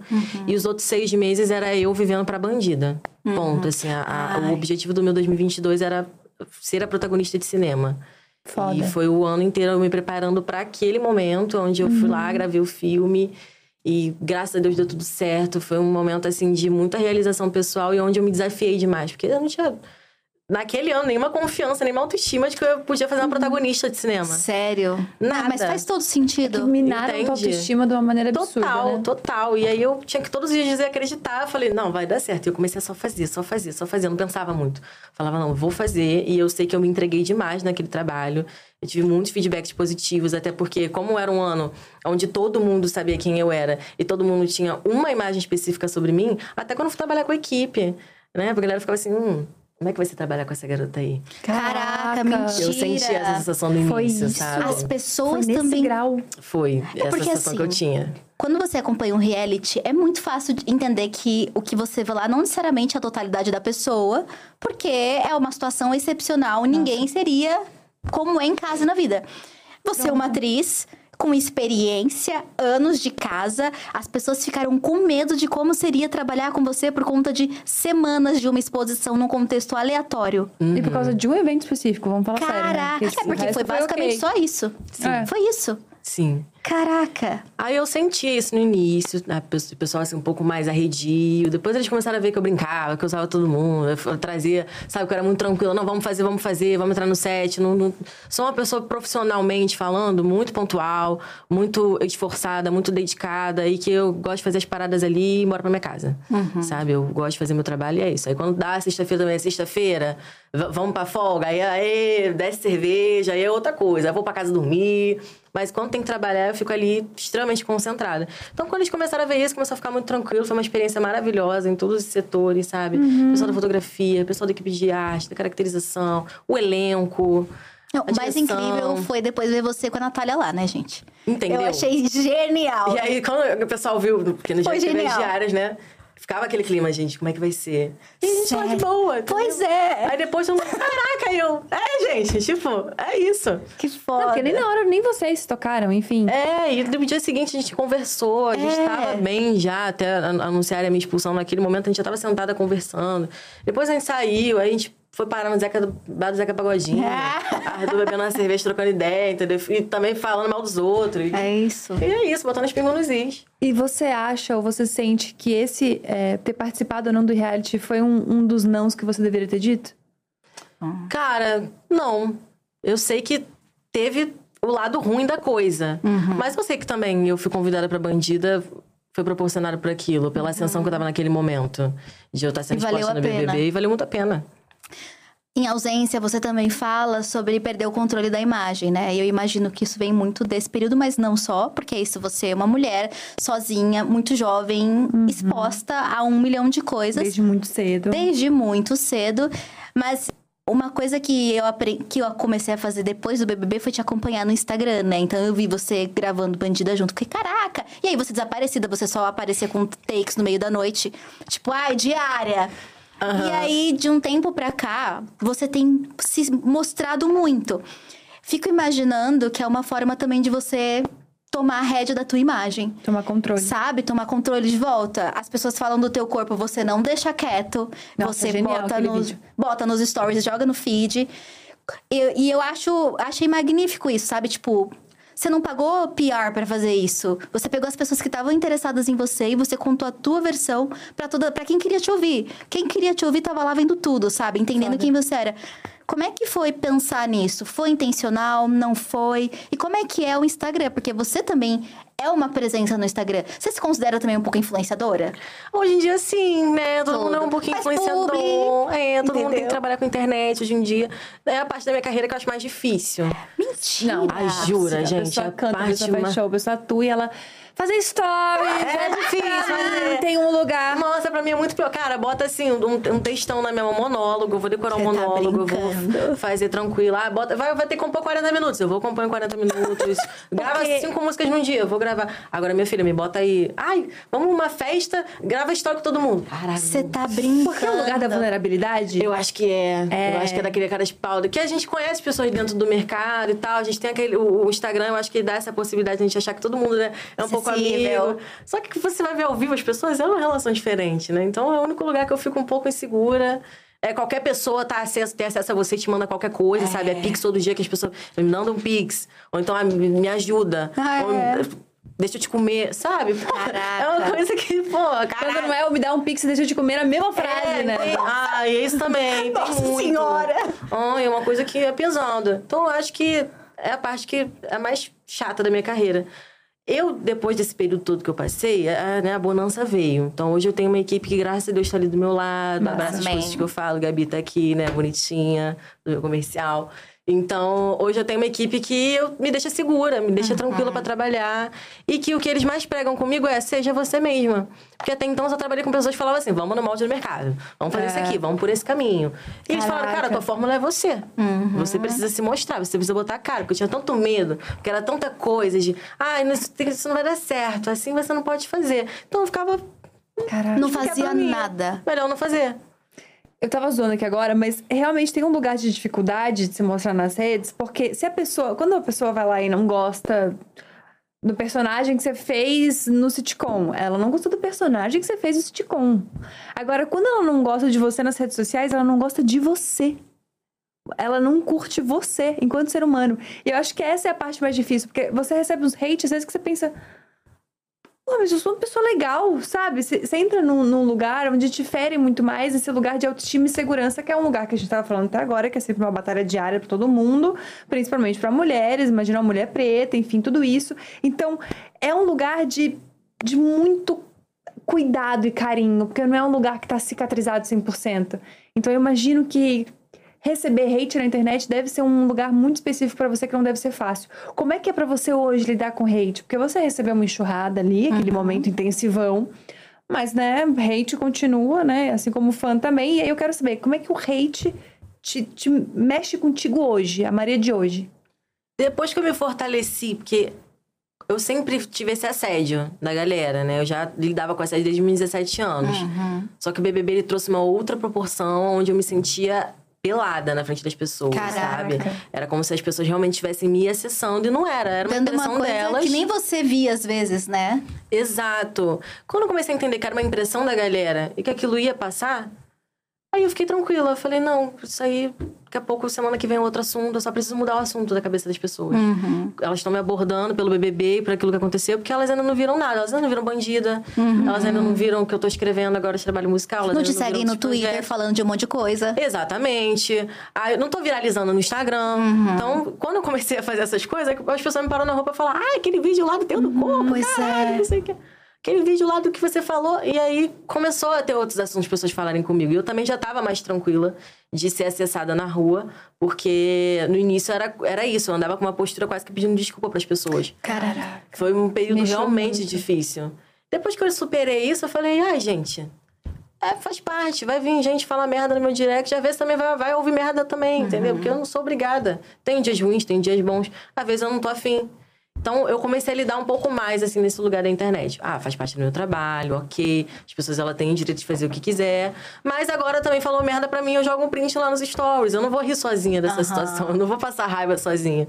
Então, eu comecei a jogar muito mais assim. Porque eu tinha esse costume no Close Friends. Que o pessoal fica, o que você posta no Close Friends? Gente, o mesmo sprint que eu posto no aberto, só que um pouco mais frequente. Aham. Que aí lá eu jogo tudo, assim. Todo dia é a minha terapia. Eu vou lá, eu prendo todo mundo que fala merda no meu direct. E aí eu boto. Eu, pra galera rir junto comigo. Aí fica todo mundo mandando meus amigos, né? Nossa, cara, que chato, né? As coisas que você tem que ler. Eu falei, é, mas eu jogo aqui pra gente rir junto. Ri juntas. É, porque aí bate uma reflexão às vezes, né? De, nossa, caramba, mas te mandaram isso. Eu falei, não, só kkk. Tá, tá Aí de novo, nossa, Maria, sinto muito, chorando. Você, não, eu tô bem. É, gente, tá tranquilo, vamos rir.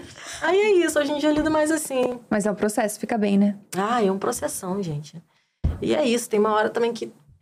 Às vezes eu dou uma sumida, porque às vezes eu tô de saco cheio da internet. Porque eu acho que ficar online 24 horas é uma coisa que consome a gente. O lugar que a gente trata hoje a internet de necessidade. É demais. Pra poder não lidar com os, os sentimentos de nós mesmos, sabe? De fugir um pouco ali do cansaço que a gente tá, do problema que a gente tá. De falar, não, vamos ver um Rio, vamos ver um TikTok, vamos Virou ver uma uma válvula de bobeira. escape total. Total. Pô, eu fico curiosa. O que, que você consome, tipo, na internet? O que, que tem no teu algoritmo quando você passa? Porque é surpreendida com a geladeira e os lençóis bons. Ai, eu amo vídeo Então, de limpeza. Cara, tu tá com meu celular aí, que às vezes se eu passa- passar meu rios agora, É só Eu amo. bobeira. Eu posto no Close Friends e a galera fica assim: onde você encontra esses vídeos? Porque o meu são, tipo, os piores. Parece que vem, é uma deep web dos memes, é uma Você bobeira. tá brincando. Só tem bobeira, só tem bobeira no meu. É, Deep é web dos criança memes. fazendo. Daí. Obrigada. Criança fazendo coisas engraçadas, sendo criança, sabe? É só isso que tem. Ou no meu, que eu tenho perfil privado. Ah, Segredos da favela. Você tem perfil privado? pra lá eu Amiga, viver, você não entendeu? sabe disso, não? Lá eu Como que chama esses perfis privados? As pessoas hoje chamam de Dix, né? Pra mim é ter um Dix. perfil privado. Gente, eu não sei o que é isso. Amiga, fiquei sabendo eu de sou uma... O que que é isso? Várias influenciadoras têm dicas. Nossa, que calma. Amiga, é um perfil que você posta tudo se você não fosse uma pessoa pública. E os jovens têm para os pais não verem. Que isso, gente? Vão pra escola. Aquela... Amiga, amiga, um monte de influenciador Gente, tem. eu tenho sempre umas bobeiras. Mas aí tu segue Ó, essas pessoas? É, do criança. nada. É sempre isso. A criança chorando, tadinha. Aí é isso. Arrumando marmita Uma- do meu marido. Aí eu amo vídeo de marmita, eu cara. Aí o meu perfil privado, eu vou abrir e explorar aqui pra vocês. Gente, eu tô em choque com isso aí. Só tem comida, ó. Pô, Ah, saudável. dentro, tá de boa. Porque meu perfil privado eu só sigo. É receita vegana, vegetariana. Você é vegetariana, perfil afinal, né? fitness, Aham. Chique. Perfil fitness. Então só tem mulher gostosa no, no meu feed. E bobeira. E aí, quando o meu algoritmo vai, meio, vai mudando, né? Conforme eu vou compartilhando as coisas. Só tem amiga mãe. Eu não tenho nenhum interesse em conteúdo de maternidade, mas eu começo a enviar pra elas. Aí, aí, Aí começa a aparecer pra mim. Então, meu é isso. Só tem isso mesmo. Só Adorei. é Fala- um lado mais clean. queria saber assim, uma coisa que você posta no seu privado que você não posta no seu Maria, eu Que Maria. isso. Pô, não, a perguntinha. Deixa eu Uma, ver. uma noite, assim, um romance. Sim. Você posta os Ai, contatinhos, posto. imagens lá. Mentira. Ou contato. Eu posso. Uma coisa mais assim. Pô, mas, e assim, já que a gente entrou assim nisso, como é que tá o coração? Ai, tá em dia. Tá batendo não? Tá batendo. Fortíssimo. Ah, tá numa Eu ia coisa... perguntar por quem, como se pudesse falar assim do nada. Pode. Tô aí, vivendo. Tá vivendo. Tá Mas a vivendo. DM tá aberta ou tá fechada? Tá aberta. Tá aberta. Tá aberta. Mas o coração também tá aí, envolvido. Flechado. Tá flechado nesse nível. Mas aí, o que que tá faltando? Mas vamos... co- Não, peraí. Tá faltando? Porque às vezes não tá faltando. Eu, monogâmica, né? A monogamia. É, a monogamia bate forte quando eu faço esse tipo de pergunta na entrevista. Está aberta a DM porque sempre estará aberta ou está aberta porque falta algo desse flechador? Ou flechadora? Então, é o momento. é o momento. É o momento. Amanhã pode não ser mais, entendeu? Ou pode continuar sendo. Não sei, mas é o momento. Assim, geralmente não eu não falo. nada com essa É, frase. porque eu não, eu não gosto de falar muito desse lado da minha vida pessoal, porque começa a galera, aquele assédio, aquela É que coisa. você é bonita, né? Entende? Você é bonita. É que você é bonita. Vai fazer o quê?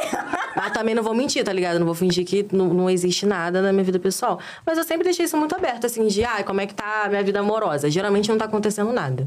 Geralmente Trabalha não muito. tá A acontecendo. galera imagina mais do que acontece. É, não, a galera imagina muita coisa. Só que eu sou uma mulher, isso, bonita e muita presença. Então, eu geralmente tô nos lugares e ninguém vê em mim. Você tá brincando. Nossa, ninguém, gente, O povo não tem ninguém. coragem. Ninguém não fala da solidão da mulher bonita. Nossa. Da solidão, da, da boazuda. Da boa. Na solidão da mulher posturada. Ninguém Da fala. posturada. Ninguém fala da solidão da mulher posturada. Nossa, o ano passado foi o ano que mais recebi assédio, mas o ano que menos as pessoas chegaram em mim.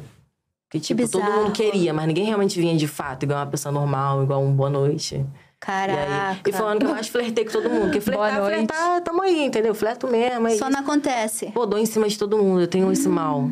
Ma- Mas, aí rola. Entendeu? E eu, Mas, mas aí você também vai pra cima? eu vou muito mais pra cima do que as pessoas veem em mim. Eu vou muito pra cima. Pessoalmente, não online. Pessoalmente. Ah, é. Online às vezes também, mas pessoalmente muito mais. Qual é signo, amiga? Câncer. Oxi. Bom, deu errado aí alguma coisa. Vênus Não, amiga. em leão. Vênus Ah, em Leão, tem uma, uma uma, uma atitude, uma Ascendente em certeza. Áries. Ai, é isso, Ah, gente. É que isso. os cancerianos geralmente são as coisas mais do tipo, ai, vem em mim com uma flor e um pêssego, por favor, e carinho e um ba- balões coloridos. Aí é um lado que poucas pessoas acessam. Ah. Entendeu? Aí é um cantinho da Vitória que poucas pessoas na minha vida têm esse espaço, entendeu? Caraca. Cara, é. Essa, essa vertente aí, geralmente as pessoas não conhecem. E olha que eu mostro muita coisa. Mas esse lado da minha personalidade, eu acho que ninguém sabe que eu sou a última romântica. E eu sou. Caraca! Ninguém sabe mesmo? O que, que precisa ter pra te conquistar? Ai, lealdade. Sinceridade, interesse, sabe? Que é isso, vem muita gente interessada na Maria, Hum. E aí Tá a gente tá falando da entendendo? Vitória tá agora. ligado? E a Vitória sabe. Uhum, Eu sei quando a pessoa quer a vitória. Caraca. E conquistar a Vitória é muito mais difícil. É. Que, Pô, Vitória é desconfiadíssima. Eu falando de mim na terceira pessoa. Sim, não, Cara, cara. não, amei. Ficou fragmentadas. Eu, eu também faço isso. Eu não, porque Nathalie Neri e a Nadá, Gente. louca, tem o mesmo nome. É perfeito isso, porque a Gabi Fernandes e a Gabriela também são duas pessoas completamente é, diferentes. São as suas personas. E todo mundo tem, no trabalho, na família. Faz todo sentido. Inclusive, pensando nisso, a gente tem um jogo. Ai, que deixa. Gostasse, para, para. Ai, ai. Que que Entrevistadora duas. foda. Que entrevistadora foda, amiga. Ai, que link, que link. Ela puxa o gancho dela. Ela eu já tinha até dela. esquecido do roteiro. Tem um jogo que é o match de personalidade, onde a gente vai fazer perguntas e você tem que dizer quem é mais, a Vitória ou a Maria. Hum, interessante. Vamos começar. Quem é a mais confiante? Maria. A Vitória é mais tímida? É, total. Até caiu. Desculpa, desculpa, gente. A Vitória é mais introspectiva? A Vitória é mais canceriana, a Maria é mais Ares. É. Matou, amiga. Puxei uma, puxei uma astrologia. Eita, que ela matou. Eu Mas vim- faz eu vim sentido, porque a Maria, o ascendente é como se mostra pro mundo. A Maria, a Maria é o mundo, amiga. É Matou. como. Eita, que ela é ariana Cara, mesmo. papo reto. Achei bom isso aí. Quanto ascendente, amiga? Gêmeos, amiga, por isso que eu falo mais que a mulher do padre. Amiga, isso faz muito sentido. Meu ascendente é Sagitário. Uma coisa mais livre, vibes. Parece que você é Sim. assim, na verdade, monogâmica, do lar. Uma senhora. Quer casar, Mas planeja teu signo casamento. solar? Touro. Duas taurinas. Hum. Mas aí eu falo. Gabi, Parece que sou Vive. menina, uma quali... Ai, a doida. viaja pra fazer retiro de yoga, do nada tá aprendendo a Surfar. surfar. Só a aprendendo. Gabi, ela fala, cara, que espírito livre. Nada, ela quer casa, Espírito família. preso. Espírito super preso. Bom, quase uma mulher conservadora de direita. Estamos com o Bolsonaro, sabe? Amiga, ai, que horror. Mentira, gente. Mentira, essa parte... E Maria é ariana. Exato. E Vitória é canceriana. Amei. Total. Amei. Quem é a mais amorosa? Vitória. É, né? Não. Agora a gente já leu. Vitória é muito. Gente, é um lado que as pessoas não imaginam, mas assim, eu sou. Pode perguntar pros meus amigos, tá? Pode perguntar.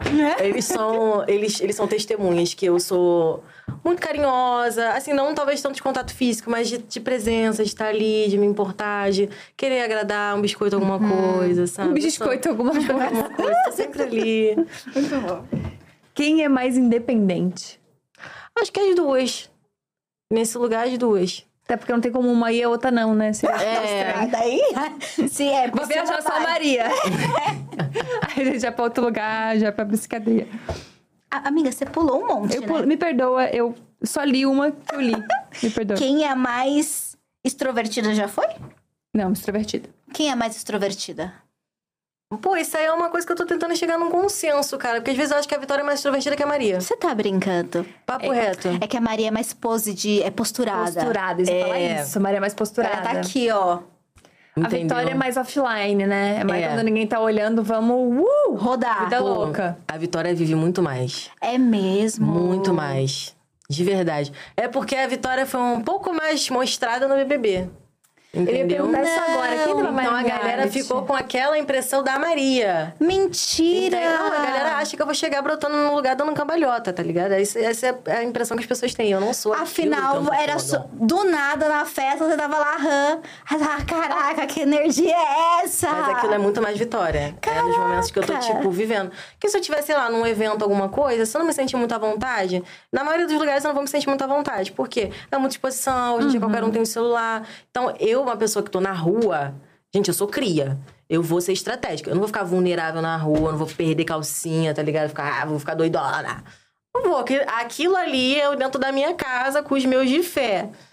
Aí sim é o momento de Entendeu? Da louca, da cambalhota e tal. Então, no dia a dia, assim, a Maria era menos extrovertida do que a Vitória, eu acho. Caraca, Fez faz muito todo sentido. sentido. Não, e fez todo sentido. Você foi nua. Fez sentido você se sentir nua depois. Sim. Eu lembro pra mim a, a tua cena mais épica. É casa de vidro, você acordando, olhando, indo embora. Sem paciência, não preciso tempo, disso.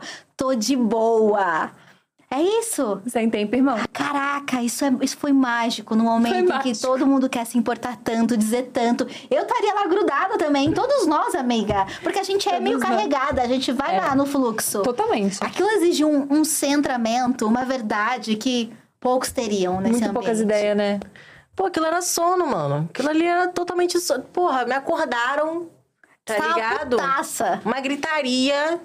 Quando eu cheguei lá, eu falei, mais duas pessoas pra disputar o prêmio? Que inferno. A gente acabou de eliminar. Ah, não. A Xepa tava com 11 pessoas, voltou pra 13, mané. Que isso? De racionar comida de novo, dividir comida pra mais duas cabeças. Eu falei, vou deitar, foda-se. Depois amanhã vão me contar o que, que vão falar do povo aí, o que, que eles vieram fazer. Dormir pra ver se passa, né, amiga? Pô, deitei, com a consciência um pouco pesada. Mas eu falei, tô deitada, vou continuar aqui. Nossa, aí fiquei, dormi e certíssimo. tal. Aí depois Diva. vieram, ai, cuidado se eu entrar na reta. Eu falei, agora já era, meu filho. Depois eu sento com eles, converso, explico por que que eu fui deitar. Entendeu? Que meu sono era uma prioridade. Eles mesmo me entenderam depois. Caraca. Eu sentei lá pra conversar. Mas do que, que adiantava ficar ali no meio daquela galera gritando mais uma vez, sabe? Todo Ai, mundo gente. uá, se comunicando, porque o vidro não dava pra ouvir, né? Ai, que Falei, ah, é gritaria, mano. E no fim, né, gente, eles vieram lá pra causar o caos. Então, que bom que não ficou É, ouvindo. Exato. É, existem essas, essas questões. Quem... Desculpa, amiga. Vai é você. amiga. Quem é a mais determinada? Hum, Difícil também, né? difícil Porque essa. Vitória precisou correr pra Maria andar, né? Tá ligado? É muito disso. Então fica ali um. Fica a critério, né? Fica aí um quem tá- questionamento. É. Brabão, brabão. É, foda essa pergunta. Fiquei pegada, porque as duas são muito pontos diferentes, entende? Porque a Maria, ela é determinada a partir do momento que, tipo, tem que estar no palco, tem que estar no Uhum. teste. É o momento que eu assumo o CNPJ. Mas pra chegar no CNPJ, CPF tem que estar Bem, né? Bom da cabeça. exato, tem, Tem que que estar ter chegado lá. tranquilo. Tem que te levar até a porta. Exato. Então, é um pouco disso. Fez sentido, fez Meio que sentido. as duas, então. É. Elas dividem É. a responsabilidade. Qual é a melhor qualidade da Vitória? Hum, sinceridade, eu acho. Sou muito transparente, expressiva.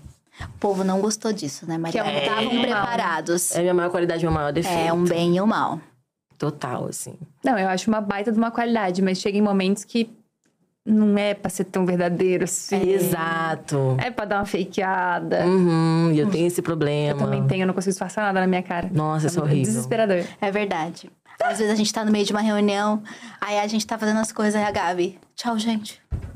Eu, amiga, não chora.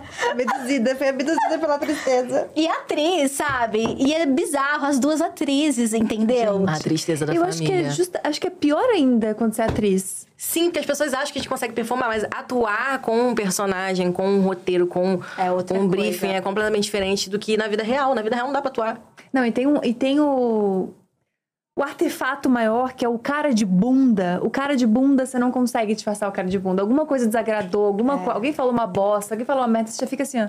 É. Uhum. E você não consegue sair disso. É bem desesperador. O cara de bunda é o pior de todos. Qual é a melhor qualidade da Maria? O sorriso amarelo. Eu acho que a Maria conseguiu conquistar esse lugar ali do. Ela consegue andar nos Aham. lugares. Um monte de merda, um monte de merda, um monte de merda. E a Maria? Entendeu? Uma coisa mais assim. Ah, Ela vai ali na simpatia. É o jogo de cintura, cara. Eu acho que a Maria tem mais jogo de cintura do que a Vitória. Entendeu? Que a Vitória, ela sofre. A Vitória, ela fecha a cara e sai, entendeu? Ela, E é mais poucas ideias. Uhum, ela precisa se recolher Uhum. antes de ir pro embate. A Maria, ela tem que estar no embate o tempo todo. Então, acho que a Maria, ela tem mais jogo de cintura. Isso é uma qualidade aí. Caraca, é engraçado como a gente constrói esses personagens, essas personas que vão pra internet, muito com o que falta da gente, né? Ah, é Na nossa vida real. Porque eu realmente, eu sou uma pessoa tímida, eu sou muito quieta na minha, eu sou uma senhora de fato. Aí chega na internet, é kkk, zoeira, ai meu Deus, divertimento, como ela é louca. E na real eu sou muito, muito na minha, assim, muito de boa. Não brigo uma pata, entendeu? Não reclamo com nada. Esses dias eu fiquei com a, com a unha do pé laranja, que eu não tive coragem de falar pra moça que não era laranja, era branco. Eu falei, não, tá ótimo, obrigada. Ai, tadinha. Essa sou Exatamente eu. Eu sou essa pessoa pata na vida real. Aí chega na internet, ah, lá, lá, lá. Que Amiga, loucura, assim, né? Vocês duas têm muito a ver nesse sentido, porque Gabi, esses dias tava. A gente tava no. Na CCXP, Hum. aí as pessoas abordando. A Gabi, Gabi! A Gabi, oi, tudo bem? Como vai? Calma. e a pessoa aqui, ela. E aí, tudo bem? E é tipo, Maria, vai pro chão, cadê a perereca? Aham, não a perereca, aham. Desculpa. Pra não ficar fora de contexto. É, cadê sim. aquele passo, entendeu? Icônico Sim. do BBB. E aí você fica, cara, não. Sim, e quando eu saí era exatamente isso, assim, explicitamente, porque era uma discrepância. As pessoas tinham acabado de me ver, então era a primeira vez que eu tava no mundo real. E eu tava assim. E às vezes era pra fazer, eu tava. Normal, né? Como Eu se era lembro. Pista, tu vai dançar não! Você não sabe essa música, não? E eu. Tô tranquila, tô bebezando aqui, ó. eu acho. E você tentando entregar um 127 É, na maior, assim. Pô, ali eu tentando chegar no 150 e a galera já no 220, assim, uá! E eu acho que eu tava. Teve alguma festa que você foi, foi pós-BBB. Não lembro se era aniversário de alguém, evento de alguém. Não lembro o que era. E você, assim, muito de boaça nos stories. E nos stories da pessoa, você muito de boa. Falei, gente, cadê a Maria? Cadê a Maria que não tá dançando? Completamente loucura. perdida no seu personagem. A gente perdida em você. Tipo, a gente perdida no personagem. Não era nem você, porque você tava de boaça. Sim. Que loucura! Não, e as pessoas também deve- devem ter vindo pra cima, porque o que a senhora fez foi viver e beijar bocas. Falou, Maria é, é da, do carnal. Como é que foi também esse. Teve, você falou que nos últimos anos. tá uma coisa, o último ano trabalhou muito. Veio assédio, mas não veio. E pós-BBB, a galera foi pra cima? Foi, cara, teve uma festa que eu fui assim que eu saí, era papo de uma semana. E era todo mundo na festa, era uma coisa tão louca, assim. Querendo você. É, porque eu só tava ali tranquila na minha cerveja com a minha amiga. E a gente conversando papos profundos, entendeu? O som rolando, a- o mundo acontecendo, a putaria em volta e a gente assim, ó. É, amiga, é foda. E aí as pessoas vinham, era casal, era homem, era mulher, era uma coisa. E eu tranquila, tá ligado? Porque assim, apesar de eu, ah, lá, faço, aconteça, eu sempre fui um pouco seletiva. Não tão seletiva assim, às vezes seleciono demais. Mas, pô, sabe? Não é Tem que ter bagunça. um, um contexto. E a galera não queria saber muito disso, não. Achava que eu era pra frente, que Tem uma nota de corte, né? Que a galera não tava respeitando. Não, não tava respeitando. A galera tava achando que. Ah... E é isso, é muito do galera queria Maria. Às vezes eu achava interessante, falava, ah, tudo bem, vamos por aqui. Foi a primeira vez que eu também comecei a abrir essa brecha, que até então eu nem abria essa brecha. Como assim? Antes da- do BBB, eu tinha a bolha que não sabia quem eu era. Então eu me aproveitava disso. Eu criava perfil em aplicativo de relacionamento, não estava me patrocinando, mas agora é a chance. E aí eu ficava lá, meu nomezinho Vitória e tal, tranquila. E aí eu via, selecionava as pessoas, falava, cara, essa aqui escuta Jonga. Ih, não vou dar match, tá ligado? Não vou dar like, porque provavelmente me conhece. Aí eu ia selecionando. Aí às vezes dava um match com a pessoa, a pessoa vai, ah, você parece fulano, então ai, sai do fake. Aí eu Ai, já te fazia o match. obrigada. Entendeu? Que aí eu ia encontrar as pessoas e eu mentia, eu era. Anonimato, anonimato. Eu era meio Curtir maluca. essa vida, né? Aham. Hoje em dia não rola mais. Não tem como. Não tem como mesmo. E aí é esse sinalzinho da vitória de saber se é quem é de verdade, saber quem é de mentira, né? Exatamente. Caraca. Pô, nessa fase, eu lembro que uma vez eu saí com o Boff, já era a terceira vez que eu tava saindo com ele. E aí, eu tava conseguindo enganar, tranquila. Chegou o dela lá em a pessoa- casa, meu Desculpa, cunhado. só uma dúvida. A pessoa chegava e falava, você trabalha com quem? Você falou, ah, eu trabalho... Eu Ah, modelo, Mentia mesmo. herdeira, qualquer coisa, Era sabe? uma coisa mais dissimulada. É, eu, eu fazia maluca, fazia maluca, real, assim. E eu não sei, porque teve uma época que eu viajava muito, que eu tava fazendo show, né? Trabalhava com música, então eu respondia muito de madrugada, às vezes tava em outro estado. Falei, como é que ninguém acha que eu sou puta, alguma coisa assim, Aham, sabe? do Como é que ninguém nada. desconfia? E aí os caras, principalmente homem, né? Mulher era sempre uma coisa de fiz o match, sai do fake, e, e aí já Mulher sabia quem era. Pelo meu perfil verificado, porque eu- foi a época que eu criei meu perfil privado, pra poder flertar. Entendeu? É pra isso que ele É existe. pra isso o perfil. Hoje em dia é pra viver.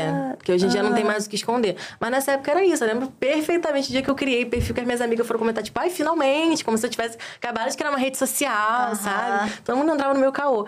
E aí, esse cara, eu consegui enganar ele, acho que até o terceiro encontro. Aí chegou o Dela Cruz lá em casa. Ele é meu cunhado. Eu falei, o que que Dela Cruz tá fazendo na sua casa? Eu, então. Aí É, tira ele a Hannah Montana tirando a peruca. É, muito, muito, muito. E aí, o boy ficou tipo, linda. Aí, Podia ter falado. É, aí você abriu aquela, aquela, aquele bagulho pra Maria, entendeu? Que aí ele começou, ah, caraca, você fez, você fez aquele poesia, né? E eu, é... Eita, eita. E aí você foi morrendo por dentro. É. assim. Ai, que dó. Aí ficou chata, aí eu virei Jardim da Saudade, Cemitério do Caju, uma coisa mais assim. Ai, mas eu jurava que ia ser uma coisa assim, tipo, pô, você já começou aqui mentindo. Mas não, a galera se empolga, É, então. tá ligado? Tipo, foda-se que eu fiz até agora. Eu, fui, eu te enganei, é isso. Eu fui caoseira, eu fui mentirosa, eu fui 7-1. Ai, que legal, você é famosa, né? Ah, E aí que tá o pulo do gato. Se o cara tivesse ficado É. puto, tava com ele até hoje, se duvidar. Se o cara tivesse ficado puto, pô, tu mentiu pra mim, meu, que minotária, eu vou sair daqui agora. É, e tu falo, assim, por quê? amor, pera. Calma Fala, aí. Poxa, você então não se importa? Ai, você se importa comigo, olha que lindo. Aí é uma coisa mais assim, que não acontece, tá ligado? Geralmente. Aí... É, os caras se Gente, empolgam. eu achei tudo. Total. Você flerta mais fácil com mina ou com cara? Com cara, porque homem é mais óbvio. Aí. Mulher é complexa. Nossa, mulher é muito complexa. Geralmente eu gostava, tipo, eu me aprofundava muito mais com mulher. Homem era sempre uma coisa meio casual, me me aprofundava mais com mulher. Mas é isso, tenho medo de mulher. É Tenho me- medo de mulher. o drama da Todo mundo bissexualidade. acha que é bissexualidade, ai, pegar todo mundo, mas não é. É pegar homens e se envolver com mulheres, se decepcionar com mulheres, se frustrar com mulheres, é uma coisa mais assim. Você se entrega mais. Uhum, E aí dói mais. total. É porque tem um lugar de, de acolhimento, de profundidade, de sensibilidade muito maior, né? Sim, sim, sempre tive encontros mais profundos com mulheres, assim, primeiro encontro, a gente conversar muito mais, a gente se aprofundar muito mais. Eu era tipo, vamos pro motel, vamos pro motel. Coisa mais óbvia, sem É. mistério. Acabou o motel também, eu, beijo! Genial. Eu tenho uma das minhas melhores amigas, é Bi, e ela acabou de terminar com a mina agora. E ela falou assim: eu só vou pegar cara por um tempo que eu não tenho saúde mental pra conseguir me apaixonar por uma mulher de novo. Então eu vou ficar um pouco aqui só na, como se as férias, um feriado prolongado. Sim, total. Porque se, se eu começar de novo a me envolver com uma mina, eu vou entrar de cabeça de novo e aí não vai dar boa. Exato. Eu acho que é uma coisa, né, corriqueira, pelo visto. Então, Uhum, não, total. que loucura, gente. É aquela história, né, que tudo, tem aquele meme bi que eu acho maravilhoso, que ah, todo mundo acha que bi vai pegar todo mundo, mas na verdade vai levar fora dos dois e a gente vai levando, né? Total. Vamos ver até onde vai. Também tem essa parte. Como é que foi falar, inclusive, disso pro Brasil inteiro de uma vez só? Cara, não sei, não pensei muito, né? Só aconteceu. Eu Era tava você, ali, né? tá, eu lá, lá, lá, iê, iê, comecei a fazer um monte de coisa. Quando eu vi, eu já tava lá. Falei, "Ih, caralho. Mas eu fiquei tranquila, porque como eu já era assumida pra minha família, a única pessoa que precisava saber era a minha avó. Que não sabia. Me tiraram do armário pra minha avó, entendeu? Tipo, uma vez eu tava com uma mina no chá de bebê da minha irmã, uma coisa assim. E ela ali naquele lugar, né, de amiga. Prima. Amiga. Aí chegaram pra minha avó e falaram assim: o que você faria se a sua neta fosse bissexual? Minha avó, ah, eu queria que ela fosse feliz. Ah, então toma aqui, essa aqui é fulana de tal. Foi assim. Foi assim que me tiraram do armário pra minha avó. Eu tô minha rindo, avó- mas é, foi. É, foi- ficou de boa. Que bom que ela que não deu esse gostinho pra quem fez É, isso. tá ligado? Porque tentaram cavar tua cova. Uhum, tentaram. A cara da Nath. Tentaram cavar tua cara. Mas não foi, amiga? Foi. Quem fala isso não tá falando pra te ajudar. Não mesmo. Hum, sei. Pô, a gente tem mais um jogo. Uma coisa animada. É. Diga. Que é Beija Casomata. Sabe como é que é? Sei. Então, eu já falar três nomes e você fala se Beija Casomata. Já que a gente já tá nessa coisa da paquera, É. Aham. entendeu? Esse é o momento também de mandar uma indiretinha. Isso. Mas quem matar não é pessoal, mas quem quiser beijar e casar também dá pra falar pra câmera 4, quem sabe. É, a gente optou por colocar pessoas que você conhece, pessoas que você é amiga, enfim, pessoas que você já cantou junto, pra, pra criar o climão mesmo quando encontrar alguém na festa. é, vamos começar com Dela Cruz, Odari e Xamã. Não, mas aí é o cunhado dela, né? É, um é meu cunhado, então eu vou botar mato. Mata. É, porque. É, esse foi meio insensível da produção, Foi meio insensível, gente. Foi meio amei. insensível. Gente, ele é meu cunhado, todo Segundo respeito, é- vou matar, tá? em respeito, tipo, tá matando. Qual que é o segundo? Odari e Xamã. Chama mato. Ai, não, não mata me pega. É, não me pega, não me pega. Nada, nada, com todo respeito, nada contra, tá? É, é só isso mesmo, é que fica ali naquele lugar da amizade. Rodari casadíssimo também, até onde eu sei, com a Stephanie. Então... Não, mas é no mundo onde ninguém é casado, relacionamento Mas não aí falar, conhecer a mulher e falar, amiga. É beijo, Ah, então caso é mato. chato. Mata todo Rodari, mundo. é, Rodari fica, pô, família, cara. A gente se chamava É. pai e filha quando a gente trabalhou junto, entendeu? Tá. Então, é um lugar aí mais uma matar. ruim essa, ter né? que Vai ficar ser mais difícil. Perdoa, Maria, essa foi bem difícil. É, essa foi foda aí, hein? É, a galera gosta de polemizar aqui. É sempre procurando corte pro choquei. Entendeu? Próximo. Anitta, Ludmilla e Luísa Sonza. Porra. Não, não é meu tipo também, nem a Luísa, nem a Anitta. Vou ter que estar matando também, com todo respeito. É, você falou com todo respeito. Pô, Ludmilla é linda, mas também é casadona com a Bruna, então vou ter que estar matando. Tá. É, sou- eu sou respeitadora das agora- casadas. Pô, bota uma morreu. galera aí solteira, meu tipo, gente. Vamos ver aqui. Calma, tá chegando. Lin, Paulo André e Eliezer. Caralho, mané. Puta que pariu. Lina, tô casando, tô beijando. Perfeita. Paulo André, tô matando. Ele também tô tendo que matar aí. É. Eu amo que ela escolhe matar mais gente do que deveria. Ah, mas É eu acho que tem que ser seletiva. É, entendeu? Eu Eu acho, acho que a vida Acho tá, que tem não que tá ter um fácil contexto. assim. É, pra todo Não mundo. mesmo. A gente tá deixando o povo batendo nesse jogo, né, Gabi? Muito. A gente tá tão boazinha, a gente não era assim, não. Não era, a gente não era, a gente era mais polêmica. Ah. Jesuíta Barbosa, Gabriel Santana e Ricardo Alface. Ah, deixa eu ver. Pô, Jesuíta, maravilhoso. Jesuíta, beijo. Deixa eu ver mais quem. É Gabriel Santana? Gabriel Santana e Ah, Ricardo Na Alface. época que ele- os dois entraram no BBB, eu falei que pegaria. Então, beijo também. E não mata ninguém. Não, não mato não. Aí, ó. Foi uma rodada aí, ó. Oh, maneira. tá aí, cheguei junto. Salvou vidas. Tá ligado? Com todo É. respeito, com todo respeito. Eu amo. Vou ter que estar matando com todo respeito. Boca Rosa, Cleo e Chai Suede. Não sei, deixa eu pensar. Com Ah. todo respeito. É, deixa eu ver. Pô, Bianca Andrade. Não sei. É, não sei. Vou- talvez eu. É porque eu acho ela maneira. Mas não sei se tá nesse lugar aí. Não sei se eu tô matando ou se eu tô casando. Mas, Mas quem sabe beijar? Vai, vamos meio termo. pô, beijar eu não sei. Estaria muito mais é, casando ali no lugar, mas de amizade. acho tá. ela maneira. Aí o outro é Cleo. Cleo. Linda. Mas vou estar aí ou casando ou matando também, que aí também não, não sei se eu pego. Justo. Claramente o beijo tem um, um, Um peso, tem um É, porque o beijo tem lugar do pegaria, entendeu? O casar já é o lugar de, pô, maneira, essa pessoa, tipo, conviveria. É o meu conceito. Sem o nada mataria é carnal. o tipo. É mais pô, religioso. É, É entendeu? uma coisa mais. É uma coisa mais mais cristã, mais cristão. Um casamento mais cristão. E aí a terceira O pessoa. Chai. Ah, mato. É, não me pega. Então casa com as duas e mata o Shai. Isso. E saiu sem beijar nessa, nessa rodada. Pois É, É, nessa gente. rodada não beijei. Eu acabei de perceber que talvez eu tenha jogado esse jogo errado a minha vida inteira. Amiga, às vezes dá só mas- pra matar todo mundo. Um selinho, na minha cabeça é um selinho de amizade. Entendeu? A Tá gente tudo bem tem também. também agora um bloco de perguntas soltas. Uma coisa mais bate-bola, mais rápida, Aham. mais profunda também, e não. Qual foi a sua viagem preferida da vida? Mano, me perguntaram esses dias nas stories, naquela bagulhinha assim, bem cafoninha, de ah, o que, que você fez? Eu botei Guapimirim, porque foi uma viagem que eu fiz de ano novo com os meus amigos. Então, assim, foi muito bom. Foi muito bom, sabe? Uma casa Curtiu. pra gente, cachoeira. Ai, a piscina com a água da cachoeira. Ai, uma coisa assim, foi muito gostoso. Foram vários perrengues. Acho que foi essa. E também Salvador, que eu fui recentemente também conhecer. Delícia. Delícia, Afropunk. Ai, é tudo, Salvador. Perfeita. O que você mais gosta de fazer sozinha?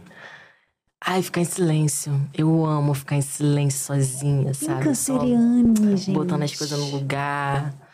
Ou então deitado numa rede, uma coisa mais assim. Tem muita coisa que eu gosto de fazer sozinha. A maioria das coisas eu gosto de fazer sozinha. Tipo, vou pra praia sozinha. Caraca, cachoeira sim. sozinha. Eu gosto de estar tendo esses momentos comigo mesma. Gosto da tua própria presença. Gosto muito. Que bonito.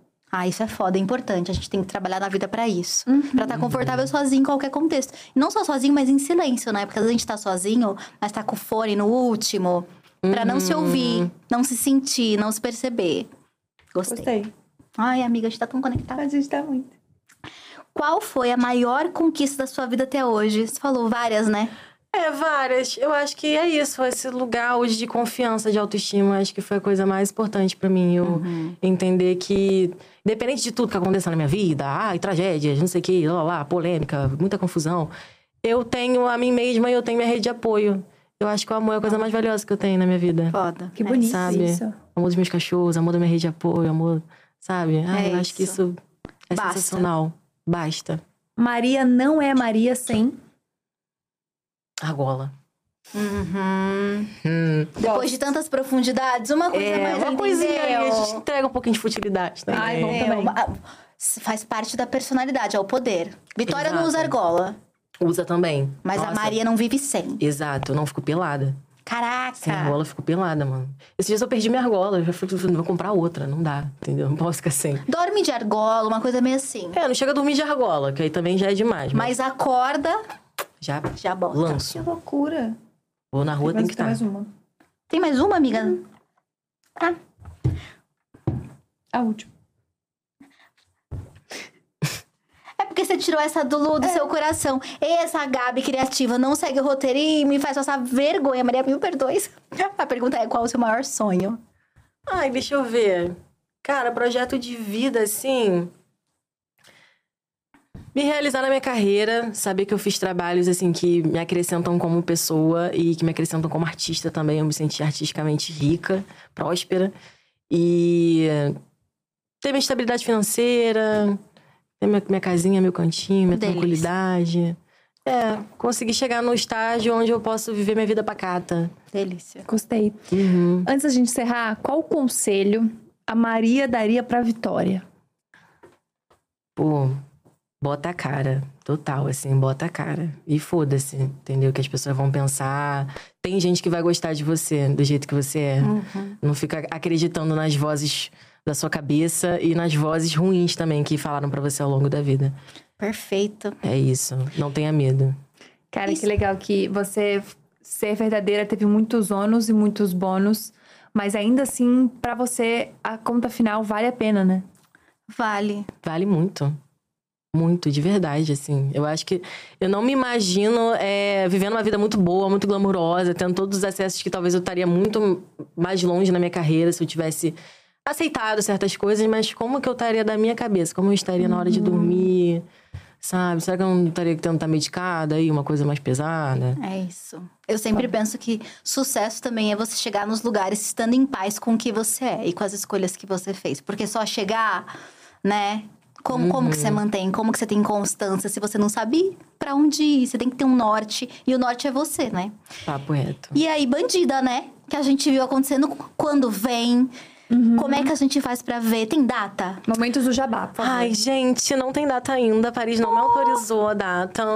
Pô, Tem a data prevista, tá ligado? Tem uma data prevista, vem aí. em 2024. 2024. Primeiro ou segundo semestre?